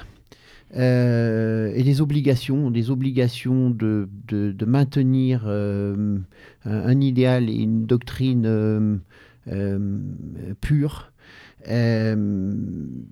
c'est la vie de Pierre Sidos, les sacrifices de Pierre Sidos nous engagent, quoi. au quotidien, il suffit de penser à lui, de ses engagements, de sa famille, pour, pour, pour ne pas renoncer. On est, on est confronté à un défaitisme euh, euh, qui est nourri par, euh, le quotidien. Hein. Il suffit d'ouvrir les yeux, c'est pas la peine de grande théorie, faire de grandes théories politiques, mais je crois qu'à cela, il faut opposer un esprit d'espérance de, qui, lui, se nourrit du combat quotidien et du triomphe de la volonté, parce que c'est ça, euh, résultat, le résumé d'un combat politique, c'est le triomphe d'une volonté. On le voit bien avec Pierre Sidos, même si n'a jamais accédé, il n'a jamais accédé aux hautes fonctions et, et, euh, il n'a jamais vu, comme il disait, flotter les drapeaux victorieux. Euh, c'était une de ces, de ces, belles formules qu'il reprenait du nationalisme espagnol, auquel il était très attaché. Donc, je crois que c'est cette espérance et, ces obligations, ce devoir qui est le nôtre, de, respecter euh, son engagement. Et pour respecter son engagement, il faut continuer le combat sans rien renier et jusqu'à la victoire. Je crois que c'est la plus belle des, leçons, sachant que, je dois dire, dans, dans une période assez tourmentée politiquement, euh, ce qu'incarne l'œuvre française et les idées de, Pierre Sidos, c'est un, juste équilibre. C'est-à-dire entre euh, des identitaires qui euh, ont le souci de la défense de, de, l'identité nationale, de, notre race même qui est menacée aujourd'hui par une invasion terrible, mais qui flirte avec le Judapo et avec une certaine extrême droite israélienne. Et de l'autre côté, on parlait euh, de, des dissidents et de Soral et Dieudonné qui ne sont qu'en une rupture avec le système, mais qui ne portent pas, qui ne portent pas un ordre nouveau et qui n'ont pas le souci de la défense de notre identité. Nous sommes au juste milieu de la défense de cette identité contre euh, ce, ce, cosmopolitisme et en désignant le juste ennemi, euh, le judapo. Euh, et puis surtout, nous portons un, ordre nouveau parce que le triomphe d'une révolution, c'est quoi? C'est une croyance qui s'effondre, les croyances du système, hein, c'est le veau d'or c'est euh, euh, le système oligarchique, c'est euh, la croyance de, de, consommer pour être heureux, et on a vu les limites avec la révolte des Gilets jaunes. Eh bien, nous, nous portons un ordre nouveau et on incarne cette nouvelle croyance de ceux qui croient, de ceux qui croient au bon Dieu, de ceux qui croient à un idéal, de ceux qui croient encore à la nation, à la France, aux traditions, aux forces du sol, du ciel. Et je du pense sang. que c'est. Et du sang, tout à fait, et du sang. C'est ce qu'apporte aujourd'hui euh, modestement euh, l'œuvre française. Marcel, tu as partagé 50 ans d'amitié, on peut dire ça, presque d'intimité avec Pierre Sidos. Quel, quel, héritage tu vas garder, toi, de lui? Quelle idée tu vas garder de lui? Oh, C'est difficile à dire. J'ai je me suis épanoui à son contact. Euh, j'ai partagé beaucoup d'événements euh, politique et privé avec lui, euh, moi, c'est mon éternel ami, ou mon ami éternel, c'est selon le, choix. Voilà, ma manière de vivre, ma manière de me comporter, euh, des, positions dans la vie de tous les jours. Euh, il nous a enseigné, notamment par ces années de clandestinité, des choses à faire et à pas faire. Et au jour le jour, je, mets en action et en pratique tout ce que j'ai pu apprendre à son contact. Adrien, toi tu es le, le Benjamin. Euh, Qu'est-ce que tu vas garder toi comme héritage de Pierre Sidos? Euh, Moi je, je, garde le souvenir d'un homme euh, droit, même jusqu'à la fin de sa vie. Euh, il regardait bien droit dans les yeux. euh, il était euh, droit dans ses bottes, dans ses idées. Ah oui. Et euh, on souhaite lui rester fidèle dans ses idées, euh, dans sa pratique du combat. Et donc on va continuer à semer les, les graines pour que euh, arrive un jour la victoire. Oui, Marcel. D'ailleurs, pour reprendre euh, les paroles du, du chant nationaliste de l'œuvre française, qui dit Vers l'avenir, fidèle au passé, il y en a un échantillon ici, en prenant par moi qui, qui suis euh, le plus ancien, Yvan qui est à la moitié, et Adrien qui est la jeunesse. Donc c'est vraiment l'image de, de, vers l'avenir, fidèle au passé. Ça, c'est toujours quelque chose qui m'a marqué euh, à l'œuvre. Moi qui regardais ça de l'extérieur, je n'étais pas adhérent ni militant à l'œuvre. J'ai toujours considéré que vous étiez comme un, une grande famille transgénérationnelle. Je voyais dans les défilés bah, les anciens, les anciennes jeunes nations, toi Marcel, les, ceux qui sont arrivés à la fin des années 60, début mmh. 70, et puis les plus jeunes à l'époque, Yvan, et puis maintenant Adrien, et puis d'autres mmh. hein, que j'ai rencontrés ces jours-ci. Vous avez toujours considéré comme une grande famille. J'ai l'impression que c'était important, ça, cet esprit de clan, un peu, dans le bon sens du terme. Oui, et il n'y a pas les anciens, les vieux, les machins, mmh. les trucs, nous sommes monolithiques. Oui, on peut dire, Yvan, que tu animes, euh, j'y ai participé une fois, j'ai trouvé la formule assez un, intéressante, des soirées d'amitié nationaliste où tout le monde est brassé. Euh, sous le signe, là, tu as repris une phrase de Barès, le nationalisme est une amitié, c'est une très belle phrase, où bah, au cours de la soirée, bah, tu fais un, panel de l'actualité avec la grille d'analyse qui est la tienne, qui est elle, celle des nationalistes purs et durs, intransigeants, et puis derrière, le verre, on partage un casse-croûte, on boit un coup tous ensemble, je trouve ça, il n'y a plus grand monde, c'est tout simple, mais plus personne le fait, et c'est comme ça qu'on apprend à se connaître, on s'était pas revu depuis longtemps, c'est vrai que c'était j'en garde un bon souvenir, et puis alors, question aussi, si demain il y a des jeunes auditeurs, ou des moins jeunes d'ailleurs, qui souhaiteraient travailler maintenant avec vous, alors ça s'appelle plus l'œuvre française, ça s'appelle les nationalistes, euh, où est-ce qu'on vous joint? Si on a envie de travailler avec Yvan, si on a envie de travailler avec Marcel et puis avec Adrien, où est-ce qu'on peut vous joindre? Euh, Comment on vous contacte? Alors, euh, c'est très simple maintenant avec les, réseaux sociaux. Donc, on est sur tous les réseaux sociaux, on est sur Internet, on a un site euh, Les Nationalistes, et puis je suis assez présent par mes comptes sur Twitter, euh, bon, plus difficile sur Facebook aujourd'hui, ou Instagram, ou VK et Gab, le nouvel réseaux alternatifs. Donc prenez contact directement avec moi. J'essaye justement de rester au contact des militants et de ceux qui mènent le combat politique. Mais je crois que très important d'insister sur euh, l'amitié parce qu'aujourd'hui, nous avons deux armes terribles pour euh, nos adversaires, c'est la vérité et l'amitié. Euh, je pense qu'il faut, il faut insister là-dessus. Alors, on dit souvent Benedetti et Clivant, mais dans un monde de, de mensonges, l'arme la plus efficace, c'est la vérité, croyez-moi, quoi qu'il en coûte. Alors, euh, je ne dis pas à tout le monde de, clamer la vérité parce que... La vérité révolutionnaire euh, Oui, c'est, ça a des conséquences importantes, on le voit avec Rissen. Mais nous sommes, euh, nous les, représentants et les porte-paroles, un peu les, les, paratonnerres. On prend la foudre, on a l'habitude... Euh, comme le disait Napoléon, euh, pour rendre hommage à Pierre Sidos, euh, le fort se repose dans l'extrême. Ça ne nous fait pas peur. voilà, il faut clamer la vérité. D'ailleurs, c'est ce que disait Orwell, c'est-à-dire Blair, de son nom, de son vrai nom, dans 1984. l'arme la, plus efficace dans un monde de mensonges, l'arme la plus révolutionnaire, c'est la vérité.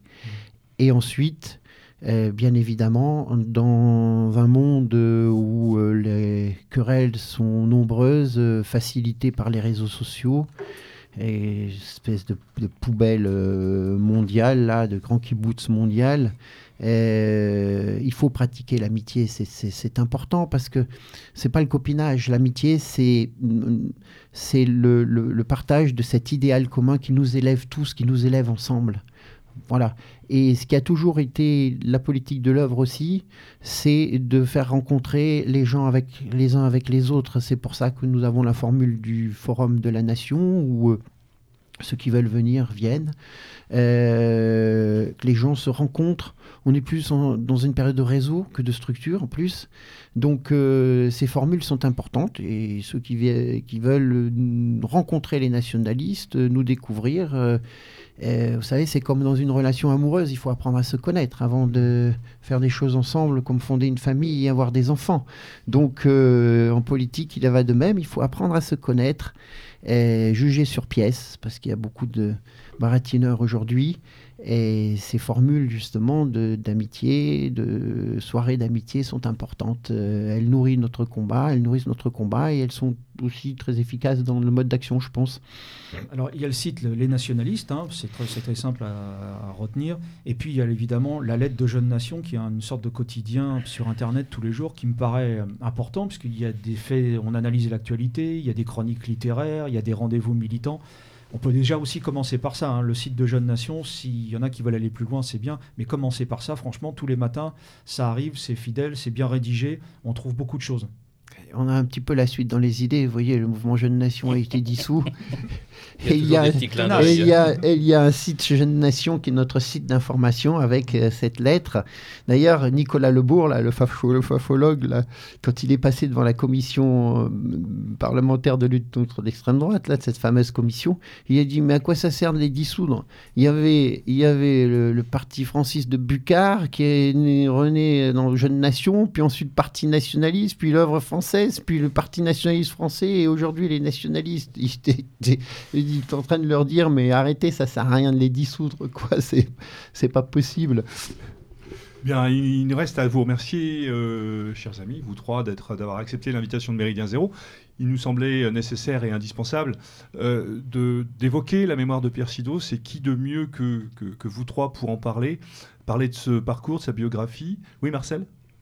Oui, je, te laisse terminer. Je, dirais juste un petit mot qui reprend euh, une phrase du, du chant de l'œuvre. Parfait. Donc, qui résume tout. Donc, qui de mieux que vous trois pour évoquer euh, son parcours politique, ses engagements, sa fidélité, cette fidélité ô combien essentiel aujourd'hui, puisqu'il montre l'exemple, et plus que l'exemple, la voix, comme le disait, euh, comme le disait euh, Yvan. Bref, cette émission s'imposait tout naturellement, évoquer ce, ce, parcours et cette personnalité Merci Yvan en tout cas d'avoir accepté notre invitation. Merci à vous. J'ai beaucoup de respect pour le travail que vous faites, que ce soit la radio ou le, ou le journal qui, qui, euh, qui dure. Et, merci, tu sais que tu es le bienvenu ici. Et pour la petite anecdote, là, tu étais venu euh, il y a de ça quelques années, euh, ça, il y a, c'était il y a bien 7-8 ans. Ai un bon souvenir. Ouais, et ben figure-toi que c'est l'émission qui avait fait le plus d'audimat, si on font parler comme, comme les professionnels de la, de la communication, mais ça reste l'émission qui a eu le plus de succès de toutes les émissions de Méridien Zéro. Ah, donc je le signale parce que on avait été à l'époque, on avait un site qui était un peu plus, on, avait un blog qui était un peu plus vivant que ce qu'il est aujourd'hui en, en, termes d'échange avec nos auditeurs.